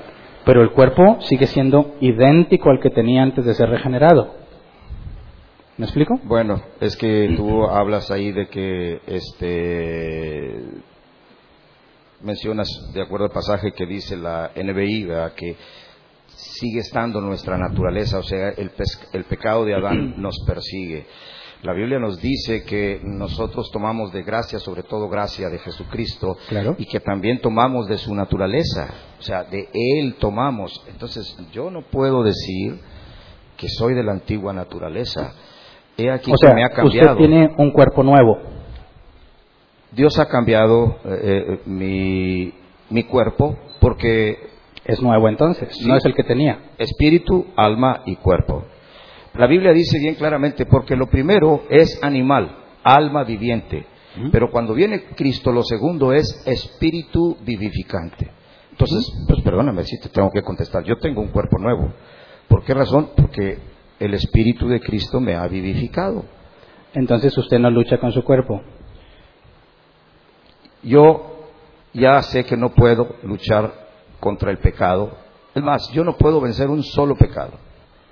Pero Dios me ha dado un arma poderosa para defender, defenderme de ese pecado. ¿Por qué razón? Okay. ¿Por qué razón? Porque la palabra dice, todo lo puedo en Cristo que me fortalece. entonces, tengo que darle a Él la gloria, no yo. Tiene un cuerpo nuevo, sin embargo lucha con Él. No. Según sus propias respuestas, ¿verdad? Tiene un cuerpo nuevo, pero sigue luchando con Él. Dijiste algo en lo que estamos de acuerdo. En cuanto nos humillemos delante de Dios, porque si reconocemos el pecado somos justificados. Como el, como el publicano que estaba humillado, sé propicio a mi pecado. Bueno, pero eso sería otro tema. Yo quiero llegar a la conclusión lógica de sus respuestas. Usted tiene un cuerpo nuevo. Amén. Pero sigue peleando con él. ¿Qué cambió entonces? De que ya no peco ya como antes. La Biblia dice que ¿Qué cambió en su cuerpo? Ah, tú me quieres llevar a que si ya no peco. no, no. no en si, hay, si hay diferencia en el cuerpo que usted tiene. Yo, yo no practico el pecado, pero la Biblia dice que si pecado hubiese, abogado tenéis para con Cristo Jesús. no estoy hablando de pecado ni de ausencia de pecado. Entonces no entiendo tu pregunta. En que el cuerpo sigue siendo, yo lo dije textualmente, el cuerpo sigue siendo el mismo que yo tenía. O sea, pecador, tú sigues cometiendo los mismos pecados de antes. No, yo soy nueva criatura. Yo soy nueva criatura y ahora. Ahí está la respuesta, eres nueva criatura, hermano. Bueno, ¿me deja terminar? Órale. Yo soy nueva criatura, lo que significa que ya no deseo hacer lo malo. Ya no estoy, mi entendimiento no está cegado. No estoy sumiso a la voluntad de Satanás, ni soy esclavo del pecado. Me liberó de eso. Yo ahora tengo la capacidad, como dice el apóstol Pablo, de renovarme mediante el entendimiento, mediante la renovación de mi entendimiento. Yo puedo conocer a Dios y puedo deleitarme en la ley de Dios, cosa que antes no podía hacer. Y eso me hace una nueva criatura, porque fui liberado y yo no podía liberarme. Pero lo que la Escritura enseña es que mi cuerpo sigue siendo de muerte. Por eso le pregunto a usted, ya que usted tiene un cuerpo nuevo y aún lucha con ese cuerpo, explíqueme por favor entonces qué cambió en el cuerpo. ¿Cuál es el cambio entre el que tenía y el que ahora tiene? De que antes el pecado me agradaba y tú dices que me agrada todavía, ¿no? A mí ya no, me agrada el pecado. Yo no estoy hablando de eso. Sí, pero lo mencionaste, que te agrada el pecado todavía. Yo ya cambié y yo ya no me agrado, pero no estoy hablando de la carne, sino de mi ser. Yo soy un alma con un cuerpo. Mi alma, mi ser fue regenerado, pero sigo teniendo la misma carne. Y por eso lucho con la carne. Es que es muy dicotómico eso, es muy ambiguo. O sea, como decir, eh, sigo siendo la misma persona de antes, eh, más sin embargo, claro que no soy el mismo de antes. soy una nueva, soy una nueva creación. Pero según lo que veo del apóstol Pablo, mi cuerpo sigue siendo de muerte. ¿Por qué dijo Pablo los que hemos sido perfeccionados? Claro, porque hablando de la santidad, y yo le expliqué, la madurez consiste en cada vez doblegar más mi carne cada vez vivir más de acuerdo al Espíritu y menos como la carne. Porque si usted tuviera razón, las advertencias de Pablo no tendrían sentido cuando dicen no vivan de acuerdo a las obras de la carne, sino de acuerdo al Espíritu. Hacer morir. Bueno, no debemos vivir según la carne, sino según el Espíritu. Y ahí está el problema de la carne, que usted asegura que usted no tiene. Bueno, realmente tengo a un vencedor que ha vencido la carne. claro que sí. El, el pecado que moraba en mí. Eh, Hebreos 10, 14 dice, porque con un, solo, con un solo sacrificio Jesucristo hizo perfectos a los santificados en su nombre. Pero sabemos que esa perfección aún no se manifiesta, Así es, estamos de acuerdo en ese punto. porque seguimos luchando con la carne. También dice Hebreos 10:26, porque si fueres sorprendido en pecado ¿verdad? por uno, dos, tres testigos, si antes era apedreado, ¿cuánto crees que le va a pasar a aquel? Ujú. ¿Verdad? O sea, aquí me parece más bien que hay una confusión entre distinguir lo que Pablo dice, el pecado que hago ya no soy yo quien lo hizo, ¿verdad? Sino mi cuerpo. Y lo bueno que quiero hacer y no lo hago, termino haciéndolo. Y ese dualismo es la lucha interna entre mi ser renovado y el cuerpo pecaminoso. Y esa es la lucha interna que todo cristiano tiene hasta la resurrección. Así que por lo- que veo de sus comentarios es que estamos de acuerdo en que seguimos luchando con el cuerpo. Así es. Lo que usted tendría que probar es que su cuerpo es nuevo y es diferente, pero a pesar, lucha a pesar de eso lucha con él. Habría que explicar en qué cambió entonces, si sigue luchando con él. Bueno, eh, sí, sí, claro, nos llevaríamos Muy bien. un, un buen rato. Con gusto lo platicamos después. Órale. Se acabó el tiempo. ¿Había más? ¿Había preguntas en línea? ¿No? Ah, bueno. Entonces, eh, pasamos a los avisos. Ok. Ah, ¿Hay avisos que explicar? Ah, ya están allá, ¿verdad? Porque ya estaba yo bien segatón y no veía las hojitas. Personas que nos visiten por primera vez, Elizabeth de la Rosa, Samuel González, Luis A. Córdoba, María del Rosario, Doris Jorge y Alejandra Arana. ¿Se pueden poner de pie, por favor, las personas que nos visitan por primera vez? Uno, dos, tres. Muy bien. Pueden tomar su lugar. Nos da mucho gusto que nos acompañen. Eh, eh, estamos a sus órdenes para cualquier aclaración o duda, ¿verdad? Se acabó el tiempo, pero si ustedes que nos visitan por primera vez tienen alguna pregunta, con confianza acérquense y podemos platicarla, ¿verdad? Eh, Junta de Papás de Preescolar al terminar las preguntas, dirígete con Belia López. ¿Qué más? ¿Son todos? Son todos. Hay que poner otra que diga fin. Y así ya sé, ¿verdad? Muy bien, eso es todo. Ahí está la caja de las ofrendas. Ya saben que todos trabajamos gratuitamente, ¿verdad? Nada de lo que se junta ahí se le da a ninguna persona, no porque sea malo, sino porque no queremos ser carga. Y las ventas para las mejoras. Entonces, les, les agradezco haber estado aquí. Si Dios quiere, nos vemos el miércoles para seguir estudiando Génesis.